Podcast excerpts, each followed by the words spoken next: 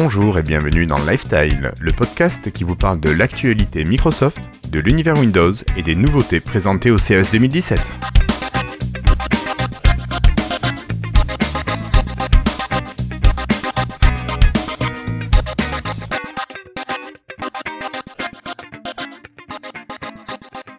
Bonjour, nous sommes aujourd'hui le jeudi 12 janvier 2017, c'est l'épisode 99. Aujourd'hui, j'ai une petite équipe pour l'instant qui est avec moi, mais tout d'abord, euh, bonjour Cassim. Bonjour, bonjour, bonjour. Bonne année, meilleure. Donc, quelle introduction, hein. quelle, quelle, introduction, tu commences bien l'année. Euh, ensuite, j'ai David qui est là. Salut David. Ça va? Salut les copains, ça va super bien. La reprise s'est bien passée? Ouais, ouais, j'étais malade pendant les vacances, donc euh, c'était bien pour, euh, c'était bien pour reprendre en pleine forme. D'accord. Bon, mais bonne année et meilleurs vœux à toi. Bonne année à tous. Et puis, on a également notre camarade Christophe qui est là. Salut Christophe. Salut, salut. Tu vas bien? Ça va? Bah oui, écoute. Bon, bonne année à toi, meilleurs vœux. Meilleurs vœux à toi aussi. Alors, on salue nos auditeurs euh, Delphes, Franck, Carotte, Guillaume et Sébastien qui sont là sur le chat. Euh, merci à eux. Nous avons nos camarades, alors euh, Patrick ne sera pas là ce soir, il n'a pas pu se libérer. Euh, Florian, alors il y en a un qui cherche sa connexion mais il devrait être fibré d'ici la fin du mois, donc on retrouvera sûrement notre ami Florian aussi. Et notre camarade Florian Chavry euh, a eu des problèmes d'électricité ce soir sur la région parisienne, il a perdu le courant. Donc on espère le retrouver dans la soirée s'il retrouve euh, euh, l'électricité, voilà. Donc on va quand même commencer peut-être par remercier nos amis patrons. Bonjour mes amis, I love my French Windows Insiders. Keep hustling. Love Donna. Merci à Étienne Margrave qui a dû partir coder en Finlande cette semaine. Merci à Nicolas Claire, David Catu de passage au CES. Merci à Franck, à Cyril Plassard, à Neville, Sébastien Bossoutreau, Gaetano, Mike Arous et Delphes. Donc deux patrons ce soir ici présents. Euh, Cassim, avant d'attaquer, est-ce que tu nous rappellerais un petit peu le Patreon et puis euh, les récompenses que, auxquelles peuvent prétendre nos camarades patrons? Euh, Oui, je peux faire ça tout de peux suite. faire ça tout de suite alors, ça serait Euh, Alors, le Patreon, c'est un truc qu'on a lancé il y a quoi maintenant Il y a presque un an, non? Euh, je Il y a dirais plus même d'un un an et demi. Il y a plus d'un an. Ouais. 18 Il y mois. a plus d'un an Oh là là. Euh, Et donc, c'est un, oui, donc c'est un, bah, c'est un service, c'est un système pour nous rémunérer, euh, pour nous aider un peu à financer l'émission, financer l'hébergement du podcast, financer euh, le matériel audio si on a besoin. Bon, maintenant, on, a, com- on commence à avoir fait un peu le tour pour le matériel. Euh, et puis surtout, éventuellement, euh, des, des, euh, ma- du matériel de, ce- de test, euh, par exemple des nouveaux smartphones. Pourquoi pas un ordinateur, un ordinateur portable ou, euh, Des nouveaux smartphones. oui, ouais. Ah, pourquoi pas blague. Euh, si un jour il y en a qui sortent sous Windows Phone. Et euh, Non, non, mais ça sera plus que sous Windows. euh, donc on maintenant. va. Oui, voilà, oui, que ça, maintenant ça sera sous Windows. Donc là, un jour le Surface Phone, peut-être, si on gagne euh, au loto. C'est ça. Euh, et si, sort un jour. Et euh, oui, donc bref, euh, c'est c'est pour que les auditeurs, en fait, euh, s'ils s'ils le souhaitent, euh, puissent euh, nous aider en fait à continuer l'émission. Euh, alors les- nous, on gagne rien de notre côté, hein, c'est euh, euh, c'est purement une association euh, Lifestyle, donc euh, donc on ne se met pas d'argent dans la poche. Euh, c'est purement pour aider le podcast. Et euh, les objets qu'on teste euh, sont après redistribués euh, aux auditeurs sous forme euh, de concours. C'est ça. Euh, après, si. Alors, tu me demandais ce, qui, ce que les gens tirent. euh, Alors oui, leur- leur contrepartie. de. Parce qu'on Voilà, on a alors, nos, la- la première- nos patrons jusque-là n'ont jamais sollicité de contrepartie, alors qu'ils y ont droit. Et bon, je me dis, c'est peut-être bien de leur rappeler parce que bon, voilà, ils nous font, euh, ils font preuve de générosité envers nous. On s'engage à, à, à ces contreparties, bon, qu'ils n'hésitent pas à, à les solliciter. Alors quelles sont-elles? Bah, la, la première. La première contrepartie évidente, c'est quand même euh, une plus-value sur le karma, quand même. C'est évident. C'est quand même. euh, voilà. Mais euh, non, sinon, si on parle vraiment de, d'échanges et tout ça, euh, donc c'est pour les pour les premiers paliers en fait surtout c'est on va euh, citer le nom de la personne en remerciement dans, dans l'émission bien sûr. Après ils peuvent aussi, euh, il me semble, tu, m'interromps si je me trompe, hein, mais il me semble qu'ils donc, ils peuvent poser euh, un message dans l'émission, mais ça, ça c'est typiquement le truc que personne n'a jamais fait, je crois. Mais non, non, non, je te dis, il n'y a aucune contrepartie qui a été faite. hein. Et après, pour les plus fous d'entre vous, euh, selon le montant que vous donnez, mais euh, ça, ça commence à faire beaucoup par épisode, euh, il y a l'idée d'avoir, euh, de pouvoir venir co-animer un épisode et, euh, et le co-préparer aussi. On aurait beaucoup besoin de, de gens qui co-préparent l'épisode. C'est ça. et, euh, et après, euh, sinon, il y a aussi euh, l'envoi d'un t-shirt personnalisé C'est ça. euh, dans les plus hauts paliers. Dans les hauts- plus hauts paliers. je Voilà, et puis si, si on vise le palier du haut, c'est carrément devenir membre honoraire de l'association. Membre d'honneur. Tout à fait. Voilà. Euh, merci Cassim. Est-ce que j'oublie quelque chose? Non, je ne crois pas. Oui, le t-shirt personnalisé, Franck. Non, non, c'est pas nouveau, ça c'est depuis le début. C'est depuis le début.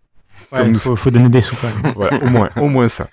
Qu'est-ce qu'on voulait dire d'autre? Ben, Pas grand-chose de plus, hein, parce que bon, ça nous a quand même permis, ce Patreon, de, bon, de faire des achats, tu l'as dit, de matériel qu'on a fait tester, qu'on a fait gagner. Ça nous a permis quand même aussi euh, ben, de nous équiper pour les, les rencontres à l'extérieur qu'on a pu faire, comme euh, par exemple la MS Experience à Paris au mois d'octobre, et puis aussi fin octobre, participer à Podren. Donc ça c'était quand même assez sympa d'arriver tous avec euh, nos polos lifestyle. Ça, ça fait pas mal quand même, par exemple. Et puis après le petit kakemono que nous avait fait euh, Christophe aussi euh, était vraiment sympa. Moi c'est dommage qu'il soit dans le, dans le grenier pour l'instant, mais bon. On trouvera bien à le réutiliser Christophe, n'est-ce pas? Ouais, ouais. Et au fait, euh, je sais pas où en parler, mais bah, Maintenant? euh, j'ai des lots. euh, Bah maintenant. Euh, sans aucun rapport avec ce qu'on discutait, excuse-moi, mais je sais pas où le placer. Si, les Euh, cadeaux, ça rapporte. Ouais, j'ai des, j'ai eu des lots au Seattle quand on est allé au Microsoft Summit. Ils ont donné pour les, les associations et puis les, les, les communautés comme la nôtre euh, des lots. Donc j'ai des trucs qu'on peut faire gagner. Et euh, en parallèle, j'ai aussi des stickers de euh, pour les devs là, les devs qui nous écoutent, des, des, des stickers du WP Community Toolkit que notre ami Delta Coche, David Catu, euh, euh, m'a filé. Donc en fait, s'ils veulent coller ça sur leur surface, donc je sais pas comment on pourrait les les, les distribuer. J'en ai euh, petite quinzaine là. D'accord. Voilà, on pourra trouver une solution, euh, sympatoche. Ok, bah écoute, on en parlera. Et puis on fera ça peut-être soit l'épisode prochain, soit on mettra un petit quelque chose, euh, une sorte de mini concours sur le site, euh, et ça pourrait être sympa, manière de le faire vivre un petit peu. On va commencer à vous parler du CES, Cassim a suivi ça pour nous. On vous parlera ensuite des dernières builds de chez Microsoft pour Windows. On aura une petite partie hardware où on vous parlera de, de all-in-one, de processeurs, de choses comme ça, un petit peu d'applications avec des petites nouveautés qui arrivent. On terminera avec un jeu Xbox. Et puis on passera ensuite. euh, pas de. Si, pardon, j'oubliais ton application, David. Tu nous présenteras un jeu tout à l'heure. Et ensuite on passera au freetail et à la conclusion. Donc pour l'instant, c'est parti. On attaque directement avec le dossier du CES. Bonjour to French Insiders on Live Tile. This is Gabe Hall. Thanks for being a Windows Insider. Cassim Alors ce CES, oui je sais, Ah, le jingle était magnifique. Ce CES, Cassim, qui a eu lieu à Los Angeles, euh, pas à Los Angeles, à Las Vegas, euh, Las Vegas. qu'est-ce que À t'as Las Vegas. Las Angeles, voilà. Euh, À Los Angeles. ok, Los Angeles. euh, oui, si, pardon. voilà, muy bien. Euh, alors qu'est-ce qu'on a eu euh, à Las Vegas pour ce CES Alors, euh, alors le CES, pour rappeler un peu ce que c'est quand même, euh, c'est un salon pro oui, donc, qui a lieu à Las Vegas chaque année en janvier. Et c'est là où, en fait, où sont présentés euh, plein de nouveautés. Euh, c'est pas forcément des produits euh, qu'on va retrouver tout de suite chez, les, chez les commerçants. Et c'est pas aussi important, par exemple, que le Mobile World Congress ou l'IFA. Mais ça va donner, en fait, euh, vu que c'est un salon professionnel, ça va donner des perspectives sur ce qui va se passer en 2017, en fait. Et, du coup, euh, euh, ça donne le tempo et en plus ça permet à l'in- à l'industrie de faire sa rentrée en fait dès le, dès le nouvel an. D'accord. Donc du coup cette année au programme il y avait surtout alors nous on va se- on va s'attarder sur les machines sous Windows en fait qui ont été présentées. Oui, oui, oui. Alors on a eu de tout sous Windows ou est-ce qu'on s'est contenté d'hybride et de laptop Alors on a eu que quasiment de l'ordinateur portable et un, tout petit peu d'hybride mais euh, pas beaucoup. Euh, et rien d'autre après et même chez- sur Android ou d'autres systèmes il n'y a pas eu de smartphone ou enfin il n'y a pas eu grand chose quoi. D'accord, donc un CES un peu pauvre à ce niveau-là? Bah, euh, comme je disais, c'est pas le, c'est pas un salon où on présente sou- souvent. C'est les, les fabricants vont attendre le Mobile World Congress qui a lieu en février D'accord. À pour euh, vraiment présenter des produits quoi. Ouais, euh, là c'est là ce qu'on a eu en fait, c'était des souvent des accords entre des entreprises, vraiment voilà des annonces qui vont ou des produits qui vont être intégrés Euh, par exemple, des processeurs qui vont être intégrés dans des produits qui, ont- qui, seront, qui sortiront tout au long de l'année. D'accord. Donc concrètement, on a eu euh, la présentation euh, de, de la génération Kaby Lake euh, de Intel. Donc c'est une nouvelle génération de processeurs. C'est la 6 ou la 7 Euh, c'est la 7, enfin c'est les séries 7000 maintenant. Des processeurs de série 7000 à chaque fois. Euh, donc il n'y a pas grand chose à noter de nouveau dans cette euh, nouvelle génération. C'est euh, surtout Intel qui patine un peu à, Pour sortir ces à trouver une, à, ouais, à sortir euh, en fait une nouvelle finesse de gravure. Donc en attendant, ils ont lancé une semi nouvelle génération, mais il n'y a pas grand chose à se mettre sous la dent. Euh, mais c'est l'occasion pour les fabricants en fait de, euh, de renouveler leur machine en fait. D'accord. Mais voilà, niveau processeur, il n'y a, vraiment rien. euh, les Core i5 restent des Core i5, il doit avoir euh, pff, 3% de différence de performance, euh, 3% de différence d'énergie. C'est vraiment pas euh, très intéressant. D'accord. On change euh, Euh, vraiment à la marge. Euh, en parallèle, il y a eu aussi la présentation du, en bonne et due forme du Snapdragon. Où je vais y arriver. Du Snapdragon 835 de Qualcomm, qui est lui un processeur donc mobile euh, pour les smartphones et qui sera intégré dans les tablettes, etc. C'est celui-là même qu'on aura euh, sous Windows 10 en fin d'année, euh, au mieux en fin d'année. Euh, vous savez, le fait que le vrai Windows 10 sortira sur des machines avec des processeurs ARM. Oui. Donc c'est ce, processeur-là qui sera compatible avec ce Windows 10. D'accord. Donc c'était important euh, que Qualcomm l'annonce et le sorte. Et donc voilà, c'est typiquement c'est un processeur, bah, il faudra attendre le Mobile World Congress pour le voir dans des smartphones annoncés. quoi. Euh, donc ça c'était côté euh, vraiment interne. Après il y a vraiment trois tendances qu'il faudrait retenir pour le CES. Premièrement il y a eu les, les assistants, je, je finirai par les PC portables qui sont le plus concret pour nous, consommateurs. Le premier truc c'est les assistants intelligents comme Cortana, Cortana. et Google. Euh, Google Assistant et il y a eu aussi Amazon Alexa euh, qui était partout en fait. En particulier Amazon Alexa, euh, euh, c'est donc c'est l'intelligence artificielle d'Amazon qui est disponible que en anglais, en allemand, enfin elle n'est pas disponible en France. Ça, c'est ballot. Jusqu'à présent, c'était intégré que dans une sorte de euh, que dans une sorte de haut-parleur euh, qu'on mettait dans le dans son salon et on pouvait converser avec l'assistant. Et euh, là, en fait, ils s'est retrouvé intégré. Là, ils ont ouvert le- leur assistant en fait à d'autres fabricants. Et donc, euh, il y a des, fabri- des fabricants de automobiles ou d'accessoires pour le salon, etc., qui ont présenté tous euh, des objets connectés avec Alexa intégré. D'accord. Donc c'était vraiment eux les grands gagnants. Mais il y a quand même eu, euh, alors du Google Assistant aussi, parce qu'il y a Google qui a annoncé que Google Assistant arrivait sur Android Télé, en particulier sur la box de Nvidia. Ouais. Euh, et en dernier lieu, il y a Cortana, euh, l'assistant qui nous intéresse le plus ici, euh, qui arrive dans les voitures. Euh, alors j'ai oublié, par contre, euh, chez Nissan, Ouais, c'est Renault Nissan et euh, BMW, c'est ça? BMW, Volvo. Ouais, Volvo. Euh, donc il y a vraiment une intégration dans les véhicules, le Cortana. D'accord. Et elle aura quelle fonctionnalité? Tout ce qu'on connaît sur le téléphone? Ou est-ce que ça sera un peu Euh, plus tu me limité colle, je regarder. Euh, je sais pas d'ailleurs. En fait, je... Non, non, il y a des Euh, fonctionnalités supplémentaires de, de guidage. euh, Forcément, euh, Cortana est lié avec le GPS. Oui, voilà, c'est Oui, ça. oui, oui, mais ça, Ton emploi du temps, tu vas être en retard. euh, oui, mais ça, c'est des fonctionnalités qu'on a déjà sur notre téléphone, tout ça. Tu peux lui oui, dire, mais je ça veux me rendre. Cortana. Oui, oui, oui. Ouais, mais ce sera intégré à la. Non, mais ce sera intégré au véhicule et du coup, euh, on imagine, t'auras pas à sortir ton téléphone. euh, Enfin, je pense que la synchronisation se fera plus simplement. Euh, il y aura peut-être une meilleure connaissance aussi, une, me- une meilleure prise en compte de l'utilisateur euh, bah, quand il rentre dans la voiture. Bon, elle sait que t'es dans la voiture et elle peut euh, interagir avec toi sans qu'il y ait de connexion. Est-ce qu'il faudrait une SIM dans la voiture? Euh, Il me semble que les voitures, en fait, euh, ont des partenariats avec les opérateurs pour que t'aies pas besoin d'une SIM, en fait, mais il y a effectivement une connexion 4G qui se fait. C'est comme sur la Tesla de Delta Coche, en fait, il... je sais plus, il avait, il avait raconté, je me trompe peut-être, euh, il paye pas en fait l'abonnement. En fait, bon, il c'est peut-être dans le prix de la Tesla, mais Mais c'est ça, il, c'est. il est connecté point barre quoi. Ouais, C'est tu dis quand il y a une connexion 4G qui se fait, euh, faut l'avoir la 4G. hein. Quand tu roules en bagnole, t'es souvent en campagne. euh, Ah ben en tout cas là, ça, m'a- ça avait l'air de marcher assez bien. Après, euh, ce qu'on disait euh, sur euh, l'excellent DevApps podcast, euh, néanmoins concurrent, mais frères et sœurs, euh, on parlait un peu des Volvo et de Cortana euh, à la fin. Euh, ce qui est intéressant dans le changement, c'est qu'il y a quelques années, c'était les OS qui faisaient un peu, euh, disons, la guerre pour être présent, le, le Windows Embedded. Euh, voilà, c'était un peu la guerre des OS. Maintenant, c'est plus la guerre des OS au niveau des véhicules, c'est plutôt la guerre des services. Mm. Donc on a un peu changé la donne, c'est que quel que soit l'OS qui va être intégré dans le véhicule, c'est pas le problème à la rigueur, et c'est plutôt maintenant on va rechercher à avoir le service, enfin que Microsoft ou Amazon ou euh, ou euh, autres proposent leur service et non plus leur OS. Mais là, à la rigueur, je trouve ça beaucoup plus logique que d'imposer un système d'exploitation, parce que le système d'exploitation, tu vas pas forcément en profiter, ni l'utiliser en tant que tel, alors que les services, c'est vraiment ce que tu vas utiliser quand tu es au volant. Alors je dirais même ce que tu vas consommer. Oui, oui, oui, oui, que tu vas consommer, utiliser. euh. Mais on est d'accord que voilà, c'est vraiment la partie euh, qui nous intéresse.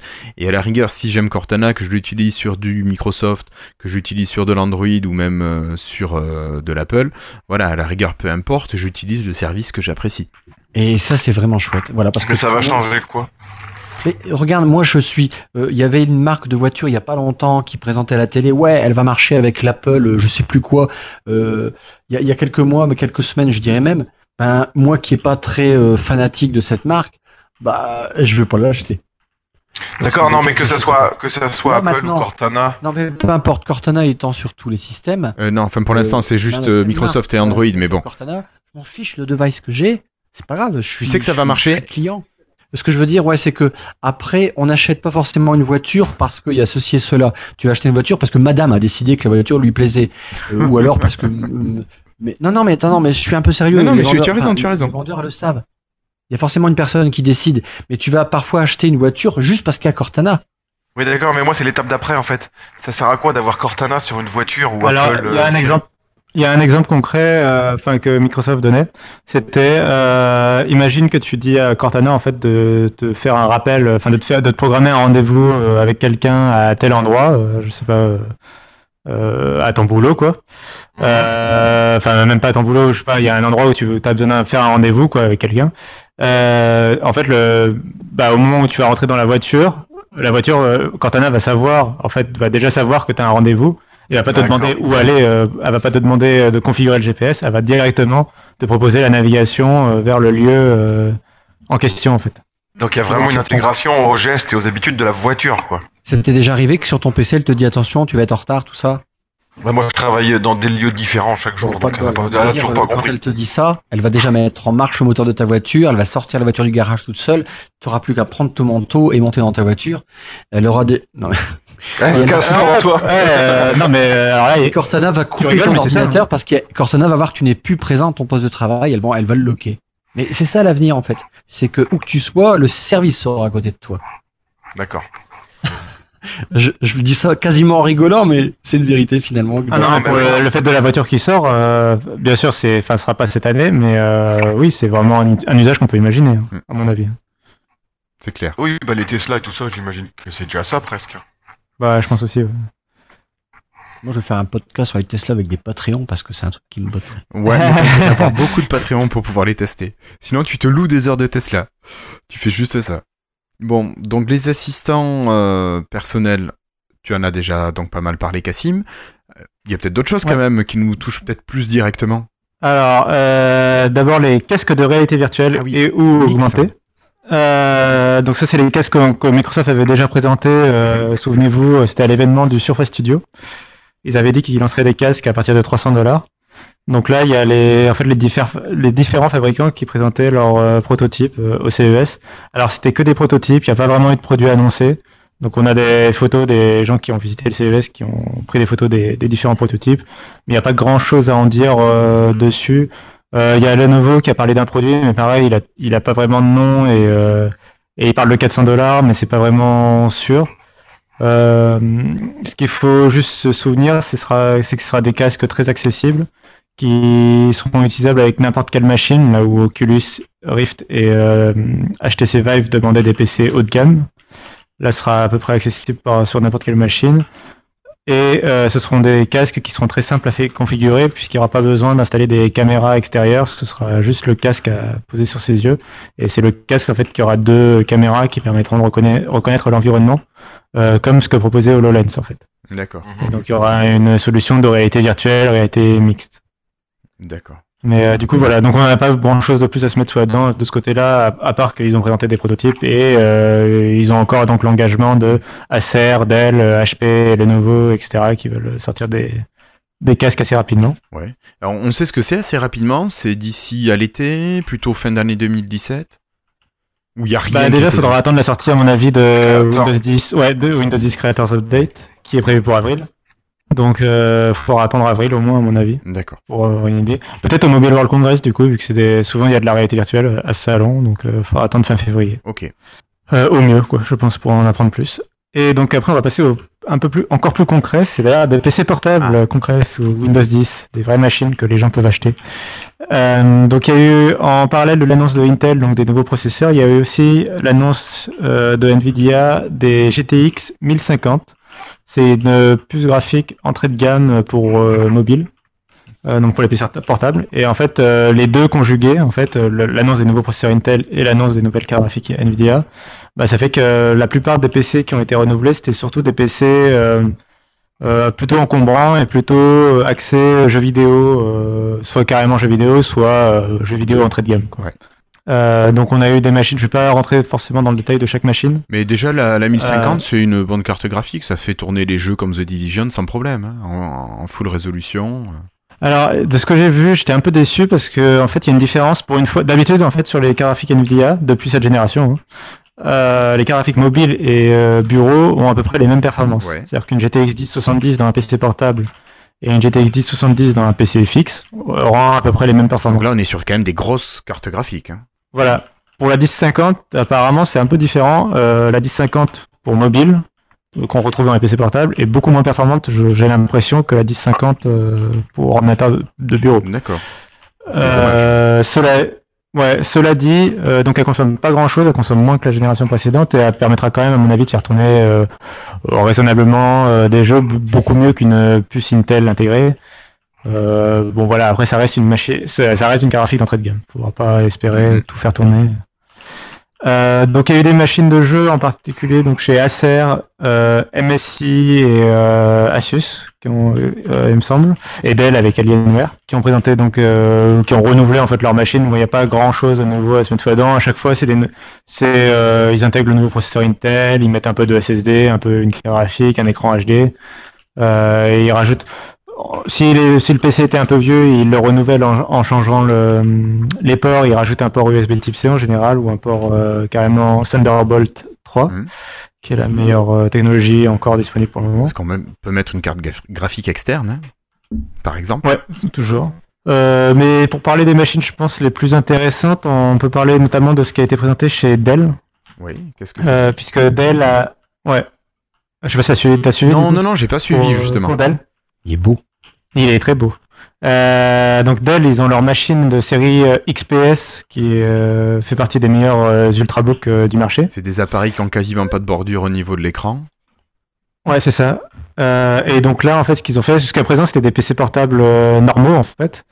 Et là, ce qu'ils ont fait, c'est qu'ils ont transformé le XPS 13 en PC convertible. C'est-à-dire que l'écran, alors c'est comme chez Lenovo, l'écran tourne autour du clavier, en fait. D'accord. Donc le clavier arrive derrière l'écran et ça se transforme en tablette, entre, guillemets. Euh, et donc, par contre, on garde l'écran quasi sans bordure. C'est ça qui est assez impressionnant. Ouais, pour une tablette, ça Donc, doit donner une sensation assez géniale.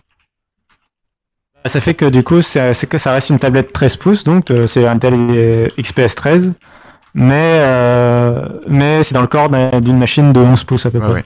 C'est un peu la même chose que ce qu'on a vu à, à Experience Oui, oui, là, avec oui. les spectres, non? C'est ça, exactement. Ouais. C'est la même famille.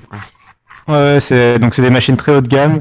Euh, J'ai plus le prix en tête, mais c'est en France, mais c'est dans les 1400 euros, je crois. Donc c'est quand même. euh, On est voilà, c'est très cher. C'est on est, je pense à la limite de la concurrence. On est juste en dessous de la concurrence avec euh, le Surface Book. Alors, euh, seul point noir quand même à noter, euh, c'est le fait que les, les processeurs, c'est des processeurs basse consommation. Oui. C'est les séries. Pour réussir à avoir la. Euh, non, c'est des séries euh, Y, euh, donc c'est ce qui remplace les Core M en fait. D'accord. Donc c'est la série en dessous de la série U, c'est-à-dire que c'est entre l'Atom et le Core i5 en, en puissance. D'accord. Donc c'est en dessous de la Surface Pro par exemple, Mm, mm. en termes de puissance. C'est au niveau de la Surface Pro entrée de gamme. Ouais. La- la- la pre- le premier modèle de Surface Pro. Donc ça c'est un petit peu décevant parce que d'habitude les XPS 13 et 15 étaient des machines relativement véloces. Donc là je pense que c'est pour voilà pour atteindre cette finesse, euh, ils ont été euh, obligés d'inté- d'intégrer ce processeur qui sera un peu moins un peu moins puissant. Mais qui Euh. L'avantage, c'est qu'il. Ouais, l'avantage justement, c'est qu'il retire la ventilation. Donc, il sera fa- la machine est fan mess. Mm, Moins de bruit, pas de moins de chaleur. Bah, à la rigueur, Ouais, ça peut s'expliquer de- pour, euh, pour cet usage. Plus de finition Mm. aussi. Enfin, de meilleur. Du coup, enfin, un ventilateur qui tourne pas, c'est une pièce mécanique en moins dans le PC aussi. Mm. Pour, euh, et il rajoute euh, dans- en option, il me semble, si je me trompe pas, qu'il y a un lecteur d'empreintes euh, ou une caméra, je sais plus, pour euh, garantir la compatibilité avec Windows Hello. Parce que jusqu'à présent, le XPS 13 n'était pas compatible. D'accord. Ils ont également renouvelé le XPS 15, qui est le modèle, donc comme son nom l'indique, qui est le modèle 15,6 pouces, avec toujours cet écran sans bordure. Alors lui, il n'est pas convertible, mais juste ils l'ont renouvelé avec la nouvelle génération de processeurs, nouvelle carte graphique, et la, lui aussi, il a la- le lecteur d'empreinte en, en option. D'accord. Euh, mais c'est vraiment, voilà, pour le coup, c'est par contre c'est une machine très haut de gamme. Je crois que le- le- on n'a pas le prix encore en France, mais ce sera dans les, au moins dans les 1800 euros. Euh, c'est vraiment une machine très très haut de gamme. D'accord. Mais Delph sur le chat nous dit que c'est son appareil. Bon, sûrement la, la vieille version. Ce- cela dit, ça reste moins cher qu'un sur Facebook. Par exemple, je vois que le XPS 15 euh, ancienne génération, parce qu'ils n'ont pas encore renouvelé sur, en France, à 1700 euros, on peut quand même euh, avoir euh, un Core i7, 512 Go de stockage et 16 Go de RAM, ce qui est quand même euh, plus euh, la carte graphique. Ouais, ce qui est quand même une belle machine Euh, pour ce prix-là. Voilà, ce qui est bien mieux par, en, en termes de rapport qualité-prix que là sur Facebook, même s'il n'y a pas le stylet, il n'y a pas, Oui. euh, etc. D'accord. Euh, c'est pas exactement les mêmes machines. Non, non, non, mais bon. Ça dépendra des besoins. Euh, bon voilà, je pense que après bon, il y a eu des nouvelles machines aussi euh, chez d'autres fabricants. hein. Euh, il y avait des nouvelles machines chez Lenovo, chez HP, etc. Ils n'ont pas forcément annoncé des, des, nouvelles, des nouveaux modèles, des nouvelles, des nouveaux designs. Quoi. C'est souvent c'est des renouvellements de machines qui existaient déjà, par exemple, bah, comme comme le Dell XPS 15 dont je viens de parler. Il y avait aussi le, par exemple, le HP Spectre euh, X360 qui avait été lancé l'année dernière. Bon bah voilà, là ils l'ont renouvelé, pareil, euh, il y a pas vraiment, à ch- à chaque fois il n'y a pas vraiment de nouveauté. Est-ce qu'on a des choses qui, qui arrivent, euh, par exemple, je sais pas, l'USB type C qui est généralisé sur toutes les machines? Est-ce qu'il y a quelque chose qui se dégage, une tendance commune? Ou est-ce que chaque fabricant avait vraiment son, son petit truc, euh, chacun dans son coin? Euh, alors l'USB Type C là est vraiment généralisé maintenant euh, sur les, en tout cas sur les machines haut de gamme. euh, je saurais pas trop dire euh, encore sur les machines euh, entrée de gamme. Il n'y a pas eu trop d'annonces de netbook ou de trucs comme ça, de machines à mo- en fait finalement des machines à moins de 900 euros. Je suis pas sûr qu'il y en ait eu d'annoncés, tu vois. D'accord. Euh, mais euh, donc ce serait difficile à dire sur ces machines-là. Par contre, sur les machines haut de gamme, euh, il y a eu, euh, y a eu l'USB, l'USB Type C est généralisé. Euh, ne serait-ce qu'en fait parce que, euh, pour la petite histoire, en fait, euh, l'USB 3.1 n'est pas géré nativement par euh, les processeurs Intel encore pour le moment. Ouais. Euh, c'est pas géré. C'est le processeur Intel normalement qui qui gère dans ce genre de machine tout ce qui est port, etc. Le port USB 3.1 n'est pas encore géré. Euh, pour gérer le port USB 3.1, les fabricants rajoutent une puce en fait, en plus un contrôleur supplémentaire. Et euh, il se trouve que Intel propose justement un contrôleur euh, un peu clé en main qui propose, euh, qui intègre plein de technologies et en- ils en profitent pour inclure aussi dans le même, au même prix, c'est la même puce, euh, le Thunderbolt 3. Et donc euh, ça arrive très souvent que euh, du coup dans les machines haut de gamme, bah, les fabricants intègrent cette puce pour avoir l'USB 3.1. Et au passage, bah, du coup, vu que ça ne coûte rien de plus, en fait, ils, ils Il rajoutent de le l'USB port type C, USB type C, ouais, et le Thunderbolt. voilà. Ok. donc euh, ça se généralise. Après, ça reste encore euh, des ports où des fois on peut recharger, des fois on peut pas recharger, des fois il y a une sortie vidéo, des fois ça fait pas sortie vidéo. D'accord, ça c'est dommage Ouais, quand ça, même ça- euh, ouais, ouais, Ça, ça, ça reste encore un peu à, à, à fixer quoi. standardisé. Mais Ouais, je mais- pense que ça arrivera.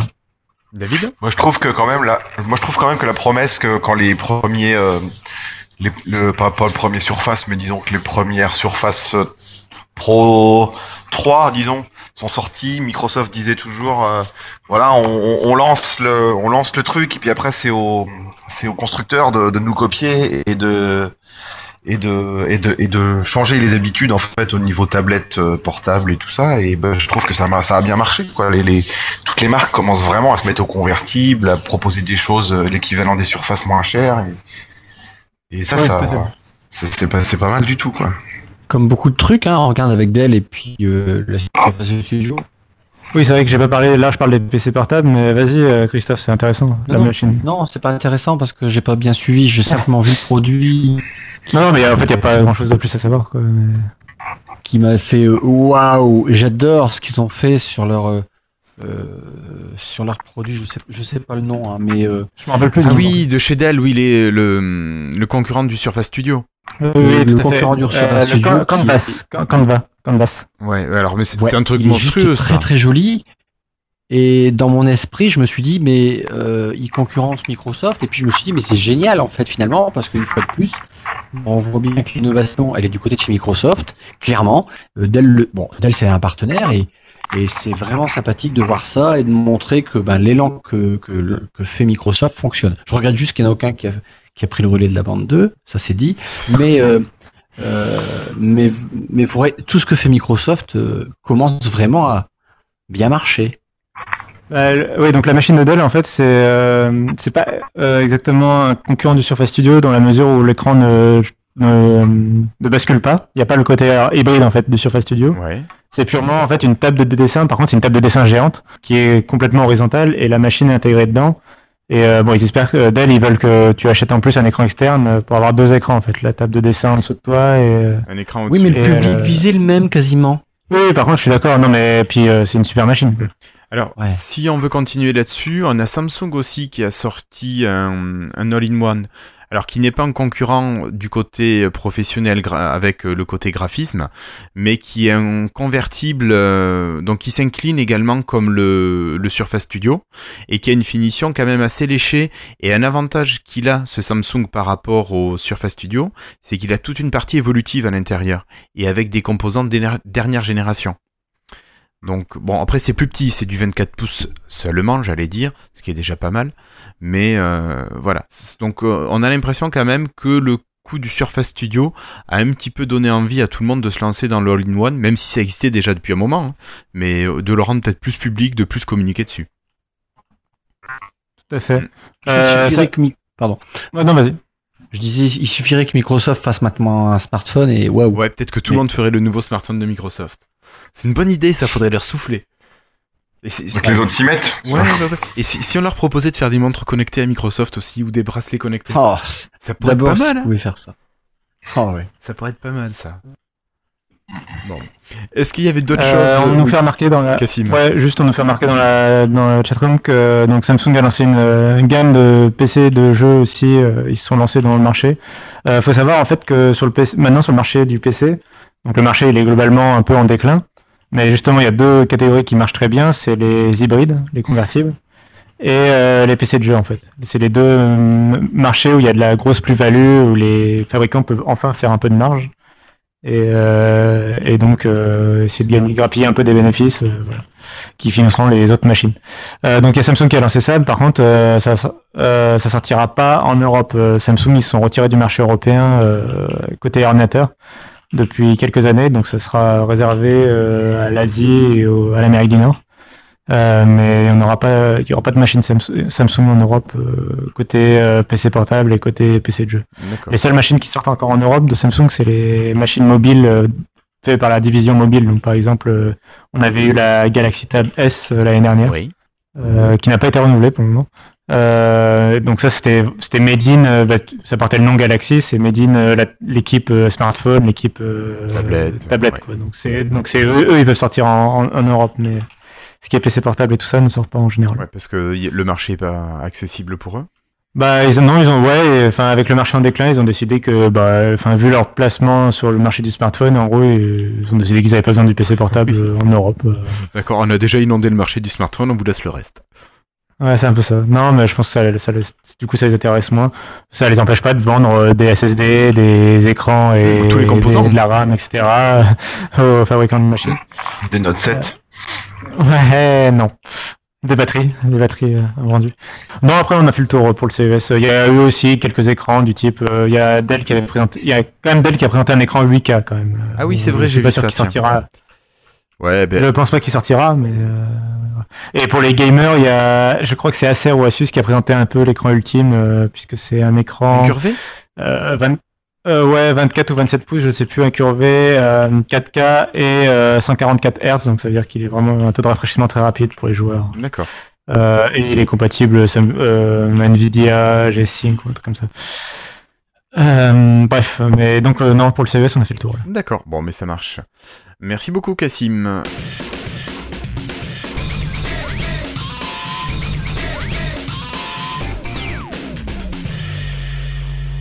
Et on va donc quitter le CES pour passer à l'univers Microsoft et cette fois-ci on va vous parler euh, de build avec une nouvelle build Fast Insider qui est sortie il y a quoi? Il y a 4-5 jours? Qui porte le nom de... Ah, il y a deux jours même. Deux jours? Ouais. non Ouais, euh, c'était pas long. Ça fait tellement longtemps qu'on en parle sur le, le Slack, j'ai l'impression que ça fait plus que ça. Euh, donc, il porte le nom de 15002. Est-ce que vous savez un petit peu ce qu'il y a dedans dans cette build? Toi, Christophe, je t'ai vu hésiter à l'installer.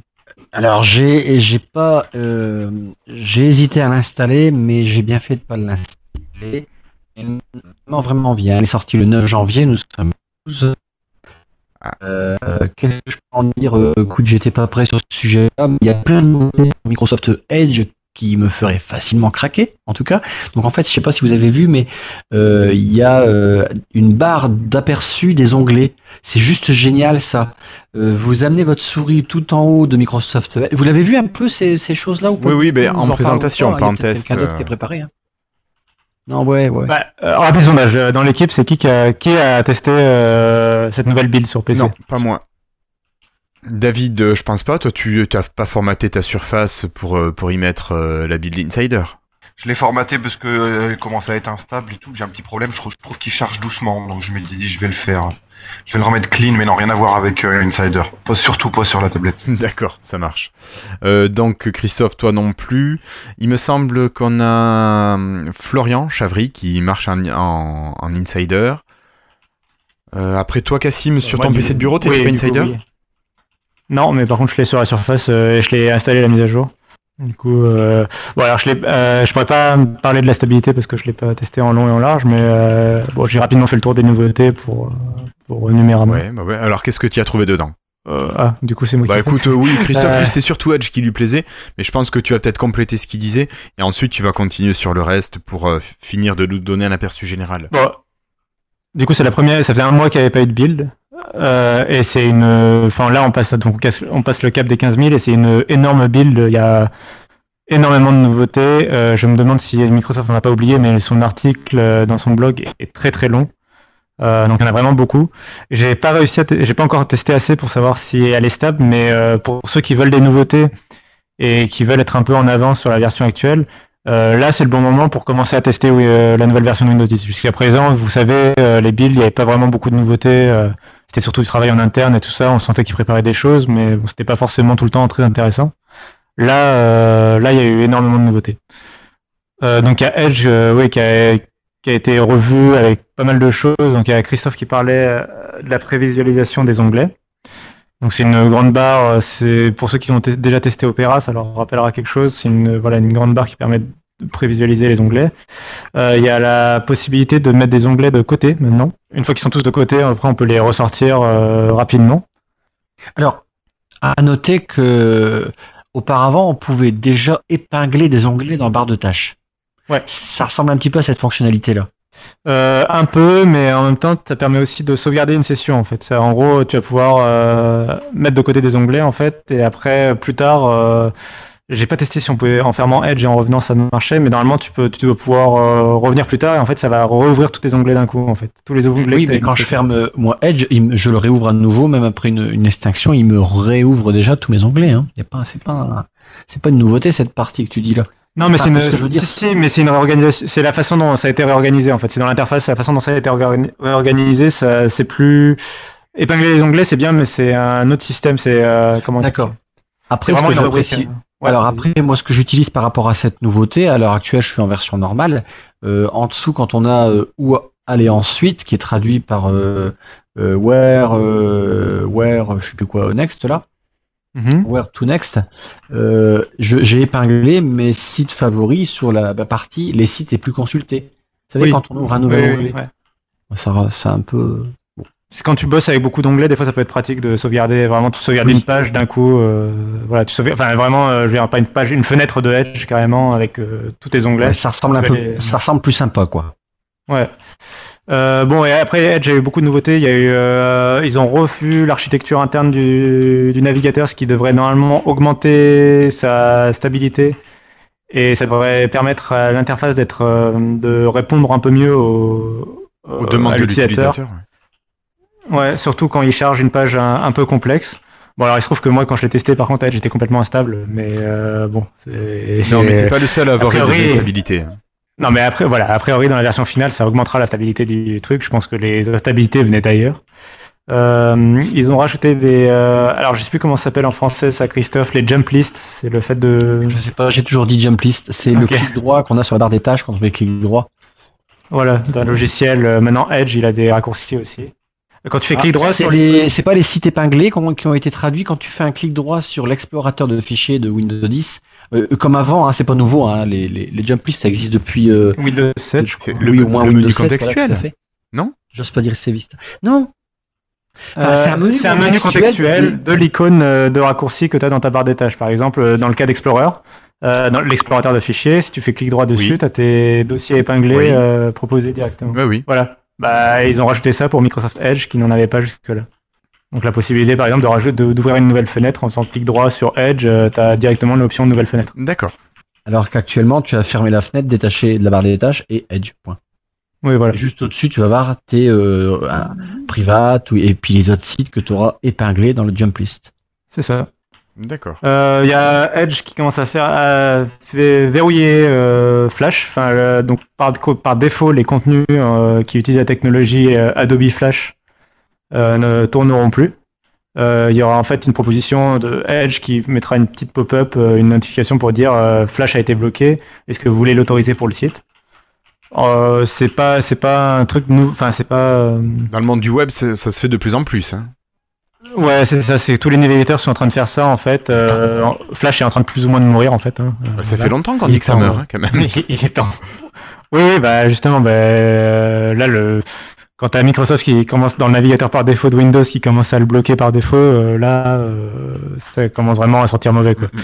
Euh, De toute façon, Adobe eux-mêmes sont passés à autre chose maintenant. Donc, donc il était temps, c'est très, c'est très bien.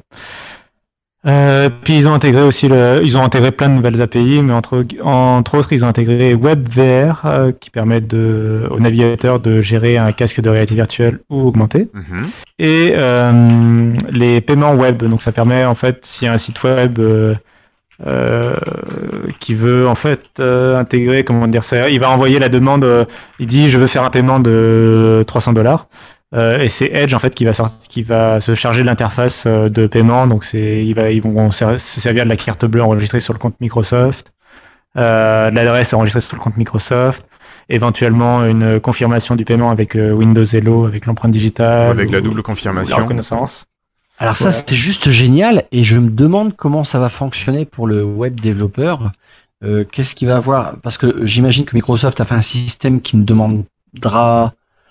Enfin, est-ce que ça va demander du travail aux développeurs? J'espère que non, puisque au moins ça rendra tous les sites compatibles. Faut pas oublier que bon, bah, ça reste encore Microsoft et Edge. hein. Les web développeurs, euh, ils ont encore la dent dure face à Microsoft. Mm. Euh, enfin, on va dire Internet Explorer et, et, ses- et, ses- et ses- et sa suite. Ouais. Et euh, je me demande un peu. Alors après, euh, paiement machin là, euh, donc je sais plus comment ça s'appelle, c'est paiement request ou je sais plus quoi, c'est le nom de l'API. Euh, c'est euh, quelque chose de standard HTML, c'est pas un truc propre à Microsoft. Et donc, a priori, si le le- si le web développeur intègre ça, euh, bah, en fait, quand tu utilises Chrome, tu auras le, la pop-up de Google en fait, et quand tu utilises Edge, tu auras la pop-up de Microsoft. D'accord, c'est bien alors. Ce sera a priori transparent côté. euh, Bah, je vois que Delph da- euh, marque que c'est du c'est du standard W3C donc euh, nickel quoi. Super. Ouais. Ouais. Ça, ça, moi, ça, et je pense aussi que euh, Apple est en train de faire le boulot de son côté. Euh, dans le dernier MacBook Pro, il y a le, le lecteur d'empreinte digitale pour payer avec Apple Pay. Ça m'étonnerait pas que derrière il y ait aussi cette API de, de paiement en fait pour les sites web. Génial. Donc les, les trois gros veulent euh, ça, donc à mon avis, euh, ça va marcher quoi. Oui, si tout le... enfin, si ces trois-là le font, il n'y a pas de risque que ça Bon, prenne. Par contre, j'imagine mal Amazon par exemple mettre ça en place. euh, ça veut dire, euh, je pense que ça veut dire ne pas avoir la main sur la carte bleue quoi. C'est sûr. C'est ça et vu que Microsoft tout ça tu vas pouvoir payer aussi via PayPal et Amazon et PayPal sont des amis. Ouais. Ça va être difficile. Euh, donc voilà. Euh, donc euh, après il y a le, la- le menu démarrer qui intègre les dossiers dynamiques de tuiles qu'on avait sur Windows Phone. Euh, sur Windows 10 mobile Oui, oui, Windows Phone aussi. Mais Oui, ça, pas ça pareil. dans Windows Phone 8.1. Oui, oui, mais c'était pas géré pareil, ça avait pas la même tête. Je m'en souviens plus. Bah, moi, Ah bon? ouais, moi je les, je les avais pas du tout appréciés sur Windows Phone 8.1 et par contre je les utilise là sur euh, Windows 10 mobile. Ah bon? Ouais. C'était pas pareil. C'est pas pareil. Bah, au niveau du visuel, je trouve, Ouais. enfin bon, je trouve que ça rend pas pareil ou c'est la transparence Moi, ce que j'aime bien, c'est que si un jour Microsoft sort un mobile, eh bien les gens vont être déjà habitués. C'est Oui, ça, ouais, c'est pas bête. Alors tu sais que, euh, petite parenthèse, euh, quand j'ai mes clients qui ont maintenant, c'est vrai que Windows 10, je le vois de plus en plus souvent, euh, bah, ils connaissent pas du tout le menu démarrer, ils, ils savent même pas qu'ils pouvaient s'étendre à droite ou en hauteur. Et je leur apprends en, en même pas une minute hein, à, à épingler dans le menu démarrer pour un peu Personnaliser euh, leur expérience. le nombre d'icônes. Ben, voilà, mais surtout retirer le nombre d'icônes du bureau qui est parfois waouh, un truc de ouf quoi. Et euh, mais ils découvrent le menu démarrer parfois. Ils disent ah bon, on pouvait faire ça comme cliquer sur une lettre pour atteindre directement. Je trouve que bah ils vont pas s'aventurer les gens. Alors ils ont râlé qu'il n'y en avait pas et il y en a, il y en a un, ils n'y vont pas. Mm. Mais mais il est bien ce menu démarrer là sur la prochaine version. En fait tout est bien dans cette putain de future version. Ouais, finalement, elle est plus grosse que ce que je pensais, tu vois, en termes de fonctionnalité, de nouveautés. Euh, après, on va euh, rapidement enchaîner, je pense, sur les trucs, parce qu'il y en a énormément hein, de nouveautés. Là, on, a, on, a- on vient à peine de débuter. Euh, On va passer aux plus intéressantes. Ouais, il y a la- le nouveau partage. Si vous faites Windows plus H sur votre PC, Oui. vous aurez une, euh, barre assez moche, euh, assez disgracieuse euh, qui apparaîtra, qui date de Windows 8. Oui. Qui apparaît sur la droite de votre écran. Euh, et euh, donc ça c'est viré et c'est remplacé par un truc qui ressemble plus à l'interface de Windows 10 et qui est au central, euh, enfin qui est au milieu de l'écran et qui va permettre de facilement partager vers les applications installées. Euh, au passage, le raccourci dont je viens de parler, Windows plus H, il est supprimé.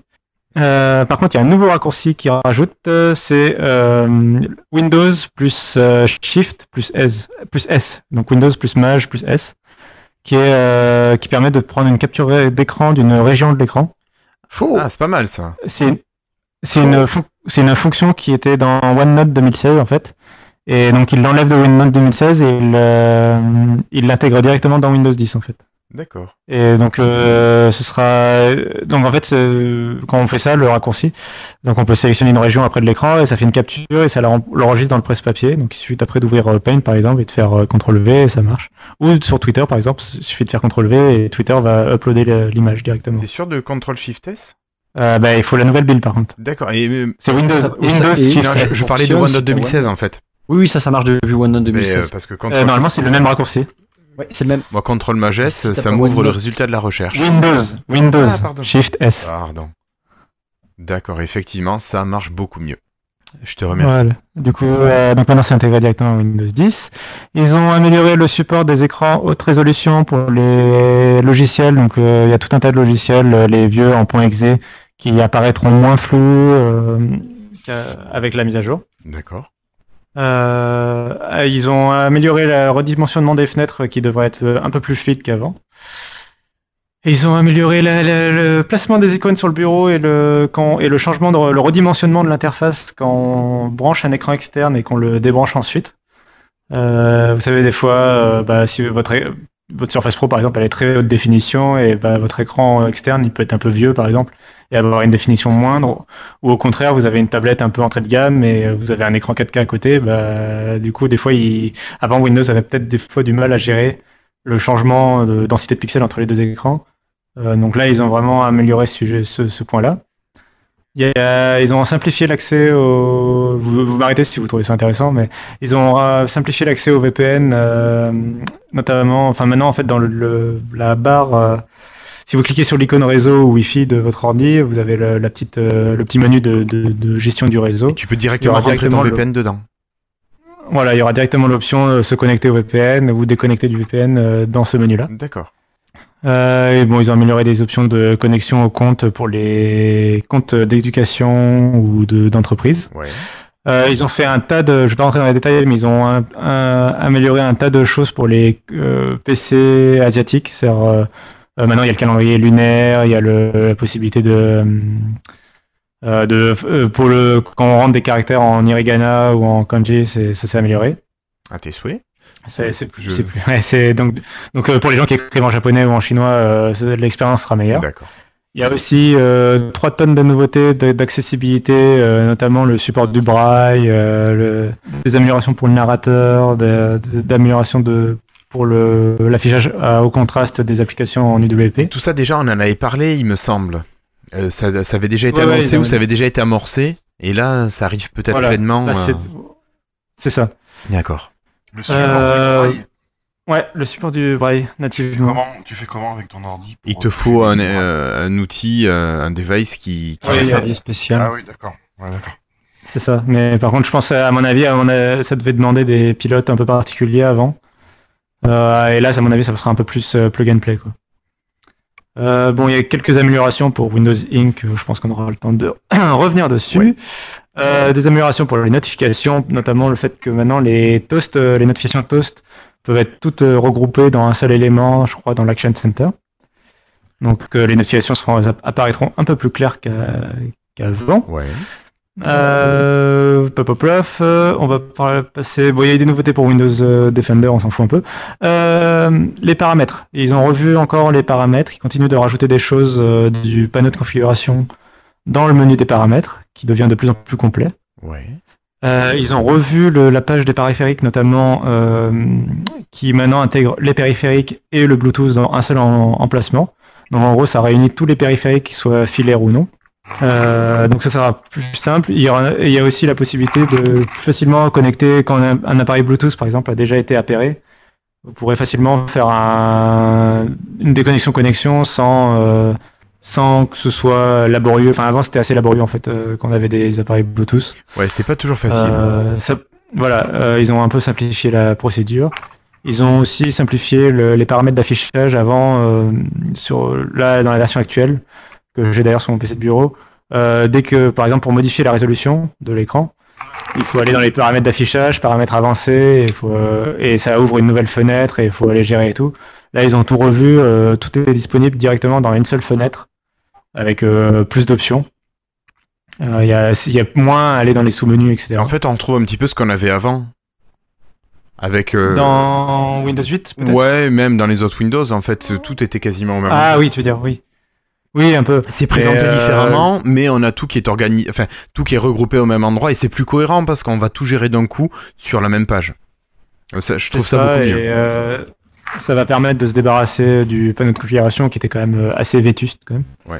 Mais là, il y a, Euh, en- enfin, il y a encore dans les- nouvelle build. les options.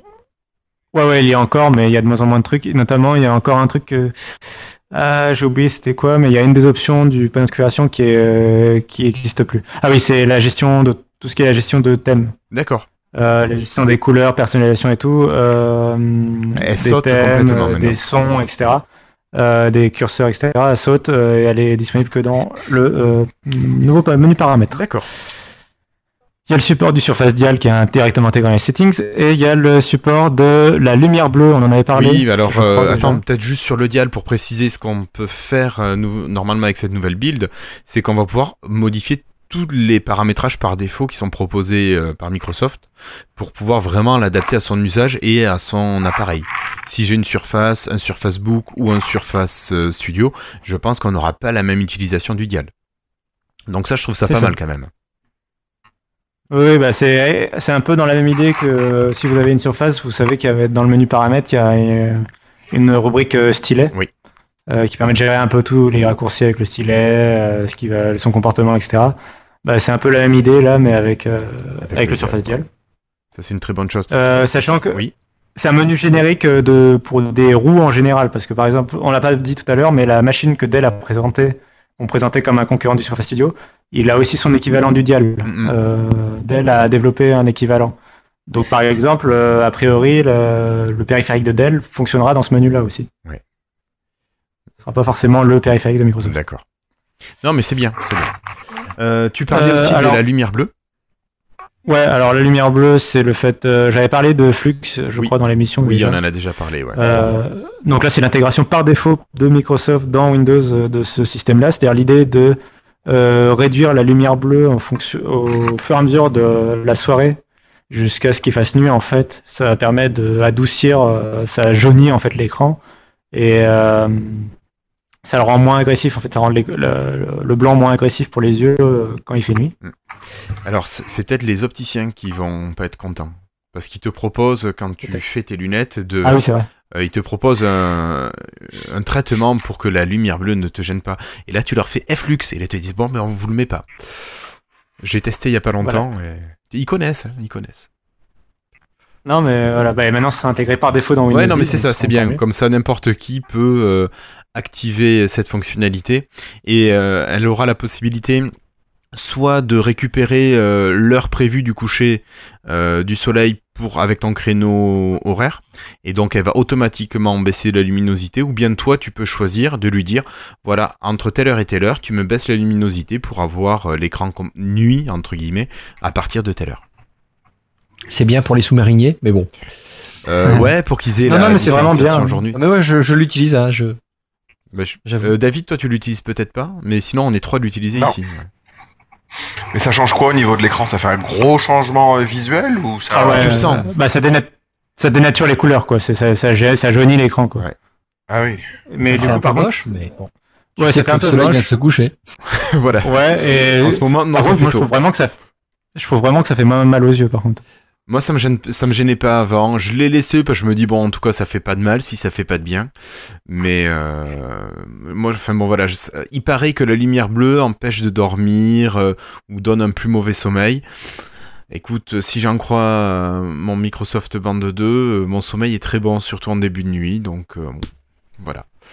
J'avais pas mal aux yeux, mais j'ai la sensation que c'est plus agréable de regarder, de d'avoir quand l'écran est jaune, quoi, le soir. C'est peut-être un peu moins agressif, mais à part ça. euh, Voilà, c'est ça. Euh, bon, euh, encore un ou deux points, c'est le fait que les Blue Screen of the Death maintenant seront des écrans verts de la Ah non, mort pour, Non, pour les insiders. oui, pour les insiders. Pour et seulement pour les insiders, ça permet en fait quand les gens partagent des images de de- d'écrans verts de la mort, du coup, ou, euh, ou quand ils le partagent à Microsoft en tant qu'insider, bah, Microsoft sait que ah là c'est écran vert, bah, c'est pour euh, c'est côté insider, Ouais. donc c'est une préversion qui est a priori moins stable. Alors ça, c'est Monsieur Plock qui en a parlé aussi, qui a trouvé ça trop nul que Microsoft change la couleur de ses écrans bleus, mais sans préciser que c'était euh, réservé uniquement aux insiders.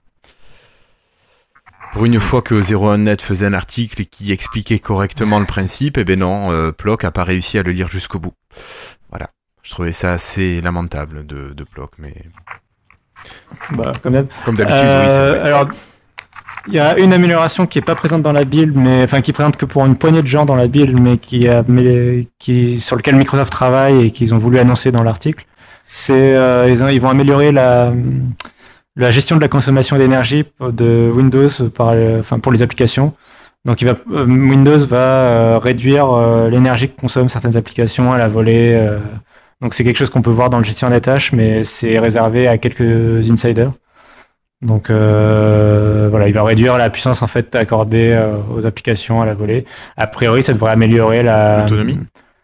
L'autonomie. Euh, ils annoncent qu'ils en parleront plus mi-février, ce qui tombe juste avant le Mobile World Congress. Donc Ça- serait bien pour si Microsoft se décidait de sortir un smartphone, par exemple. Euh, euh, voilà. Et la dernière nouveauté quand même qui va changer les- la vie des gens, je pense, c'est euh, les améliorations pour Windows Update. Ah, alors, qu'est-ce qu'il va y avoir là-dedans? Euh, il y a la poss- en fait, il va y avoir la possibilité de retarder les mises à jour jusqu'à 35 jours pour les gens qui ont Windows 10 professionnel, éducation ou entreprise. Oui.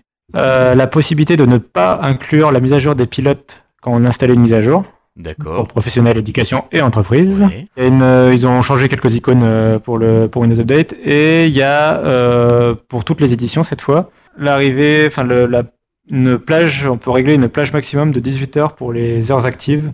Ce sont les heures pendant lesquelles on indique à Microsoft que bon là c'est les heures où on utilise le PC. On, donc il n'aura pas le droit, enfin Windows a priori n'installera pas de mise à jour pendant ces heures-là. Donc typiquement on va par exemple mettre entre 6h et, euh, et 21h quoi et et c'est entre 21h et, 21h et 6h du matin qu'il installera dans la nuit euh, les mises à jour. C'est pas mal. Ça permet, voilà. Et un truc qui pourrait changer la vie, notamment de certains profs, à mon avis, enfin moi j'ai déjà eu le cas en tout cas quand j'étais à la fac, c'est euh, qu'ils vont améliorer la façon dont ils détectent si le PC est activement en train d'être utilisé. Euh, et notamment si euh, il est branché à un écran externe ou en train de projeter quelque chose euh, et éviter les redémarrages pendant ce temps-là. Ça, c'est pas J'avais déjà eu des cas de profs euh, qui, qui, dont la machine redémarrait euh, en plein cours. C'est ça. J'ai connu là, là, a aussi. priori, ça, ça arrivera plus. Bah, ça arrivera plus normalement là. Mais bon, après, ça dépend de la machine. Quand t'as une Surface Pro avec le SSD, ça va, c'est rapide. Mais je comprends que si t'as une machine un peu plus lente, euh, c'est un peu pénible. Donc bon, quand même, ça fait beaucoup de nouveautés, non? Ouais, ouais, ouais, c'est pas mal. Il y a un gros travail sur, euh, sur Windows 10. Euh, bon, c'est bien, ça arrive. Mais les gens, je pense, Oui. commencent à bien apprécier le, le système d'exploitation. Il y a pas mal de gens qui... Alors, on m'a demandé maintenant comment on faisait pour y passer gratuitement. Mais je dis, c'est trop tard, il fallait le faire avant le mois de juillet dernier. Mais tu vois, je crois que ça y est, Windows 10 commence à être accepté bien par, euh, par le grand public. La dernière fois que j'ai essayé, j'ai quand même réussi encore à installer euh, Windows 10. Enfin, faut savoir, mais c'est euh, quand tu installes Windows 10 euh, en téléchargeant l'ISO sur le site de Microsoft, quoi, le, vraiment installé à zéro, hein, sans mise à jour. J'ai encore réussi à l'installer gratuitement en indiquant une clé euh, CD de Windows 7. Ah ouais. Le l'installeur, en fait, là, on peut pas le mettre à jour, on peut plus le mettre à jour gratuitement. Mais l'installeur de Windows 10 continue d'accepter des clés euh, Windows 7 et Windows 8. Mais bon, ça, il faut pas le faire parce que, voilà, il faut plus. Théoriquement, il faut plus. Théoriquement, il faut plus. Voilà, c'est pas bien, il faut pas le faire. Voilà, donc ce que Cassim a dit, il a testé juste pour le savoir. Donc il- ne le faites pas. Ouais, c'est ça. Ok. Euh, bon, moi je vous propose de quitter cette nouvelle build. Et euh, ah si, peut-être quelque chose dont tu n'as pas parlé. Confidentialité? Euh, oui, de confidentialité, parce que ça va arriver ça sur la nouvelle mise à jour de, de Windows justement. Ouais, c'est pas présent dans les builds par contre. Oui, c'est pas encore présent dans la build. Euh, par contre, si, il y a une partie qui est présente sur l'interface web, mais euh, peut-être on peut juste rappeler le contexte. Qu'avec la... Alors, c'était même avec Windows 8 ou c'est juste avec Windows 10 qu'il y a eu vraiment un tollé de, de certaines personnes? Windows C'est 10. Surtout, av- ouais, surtout avec Windows 10, bah, le combo euh, je, te, je te force installation plus euh, euh, d'une part par défaut le, système va un peu sniffer un peu toutes tes données personnelles.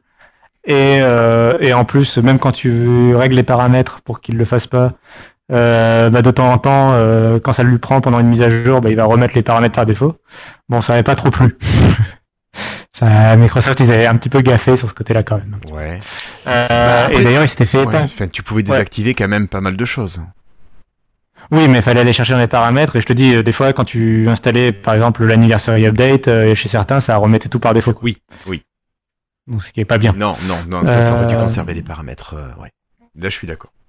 Donc, euh, qu'est-ce qui va se passer maintenant au niveau de la gestion de la confidentialité de nos données sur nos ordinateurs avec Windows 10 Euh, bah, du coup, donc, euh, oui, donc je disais que Microsoft, ils se sont fait pingler par la CNIL euh, l'année dernière. Et euh, pas qu'en France, par un certain nombre d'agences de sécurité, comme ça, d'agences de, garantie de la confidentialité des utilisateurs. Oui. Euh, donc notamment par la Suisse et la France en particulier. Euh, et donc là, ils ont réagi en fait, ils ont développé des nouveaux, nouvelles choses pour Windows 10. Donc ça arrivera avec la prochaine mise à jour, avec la Creators Update, et ils ont donc changé euh, la, la procédure d'initialisation de, la machine. Donc c'est euh, la première, fois que vous démarrez Windows 10. euh, la procédure où vous rentrez votre compte Microsoft, où vous démarrez Cortana pour la première fois, vous, vous normalement vous réglez votre code PIN, etc. Euh, Il y a aussi euh, un certain nombre de paramètres de confidentialité qui sont à régler. Euh, il vous propose normalement soit Express, qui met tout activé par défaut, soit installation avancée, vous allez choisir un par un. Donc là, il y a Microsoft qui a... Et c'est des options qui étaient assez compliquées à comprendre. Euh, là, il y a Microsoft qui a annoncé qu'il voulait tout simplifier. euh, donc ce sera sur... normalement, ce sera tout réuni sur une seule page. Et euh, ce sera assez bien expliqué. Il y aura un paragraphe à chaque fois pour chaque option qui explique bien L'effet à qui quoi va sert l'option. Ouais, à quoi sert l'option et l'effet qui va être produit. c'est-à-dire que si tu désactives, par exemple, ils, ils vont t'expliquer que la localisation, ça permet de la localisation de l'ordinateur, ça permet de bah, avoir l'accès à la météo euh, automatiquement, euh, gérer le GPS, etc. Bah, si tu désactives la localisation, il te dit euh, Windows et les applications ne pourront pas accéder à votre localisation pour vous proposer des choses comme la météo, les- le GPS, etc. Donc c'est vraiment des cas concrets à chaque fois, c'est assez explicite, c'est en langage euh, humain, j'ai envie de Oui, dire. oui, c'est vraiment, euh, on parlerait avec n'importe qui à côté, mais pas un professionnel de l'informatique. Euh, Ça, j'ai vraiment. C'est pas du juridique non plus. Ouais, c'est ni du juridique, du ni du technique. C'est vraiment, euh, je parlerai avec mon boulanger, je, ça serait le même type de dialogue. Voilà. Ils ont aussi ajouté le fait que tout sera réglable pour plus d'accessibilité, tout sera configurable par la voix. Ouais. Et euh, alors j'ai trouvé que c'était un, un bon point, enfin euh, l'attention au détail. Et il précise que euh, si quelqu'un donc le fait euh, l'activation à la voix, les données enregistrées par la machine euh, pour traiter donc euh, ces activations à la voix euh, resteront sur la machine. Les données de vocales ne seront pas transmises à Microsoft. D'accord. Donc, euh, donc voilà, tant que le- tant que la personne n'a pas n'a rien configuré sur sa machine, il, en, par défaut, il part du principe que on va vouloir garder euh, les données pour soi. Bon. Si Google il s'amuse à faire ça, plus personne va utiliser les services de Google. Bah, c'est alors ça c'est intéressant justement. Euh, c'est vraiment euh, notamment bah, vers la fin. Donc ça c'est un article que Microsoft a publié en fait et écrit euh, normalement par euh, Terry Myerson, donc le patron de Windows, euh, sur euh, donc sur toutes ces mesures là que, que Microsoft est en train de prendre pour garantir la vie privée. Et il précise justement, il parle euh, en sous-texte de Google, euh, ils expliquent que euh, peu importe les choix que feront les gens, euh, là les choix en fait que tu configures, c'est principalement pour euh, le diagnostic de la machine euh, et, euh, et pour les des trucs donc comme je disais la localisation, c'est pour les applications etc. Euh, et ils, mettent bien en noir sur blanc et même en gras que en peu importe les choix que tu auras fait, tout ce qui est email, chat, fichier et images ne seront jamais utilisés pour faire de la publicité ciblée. Donc là, c'est une attaque directe à, À Google, à. Google, quand même.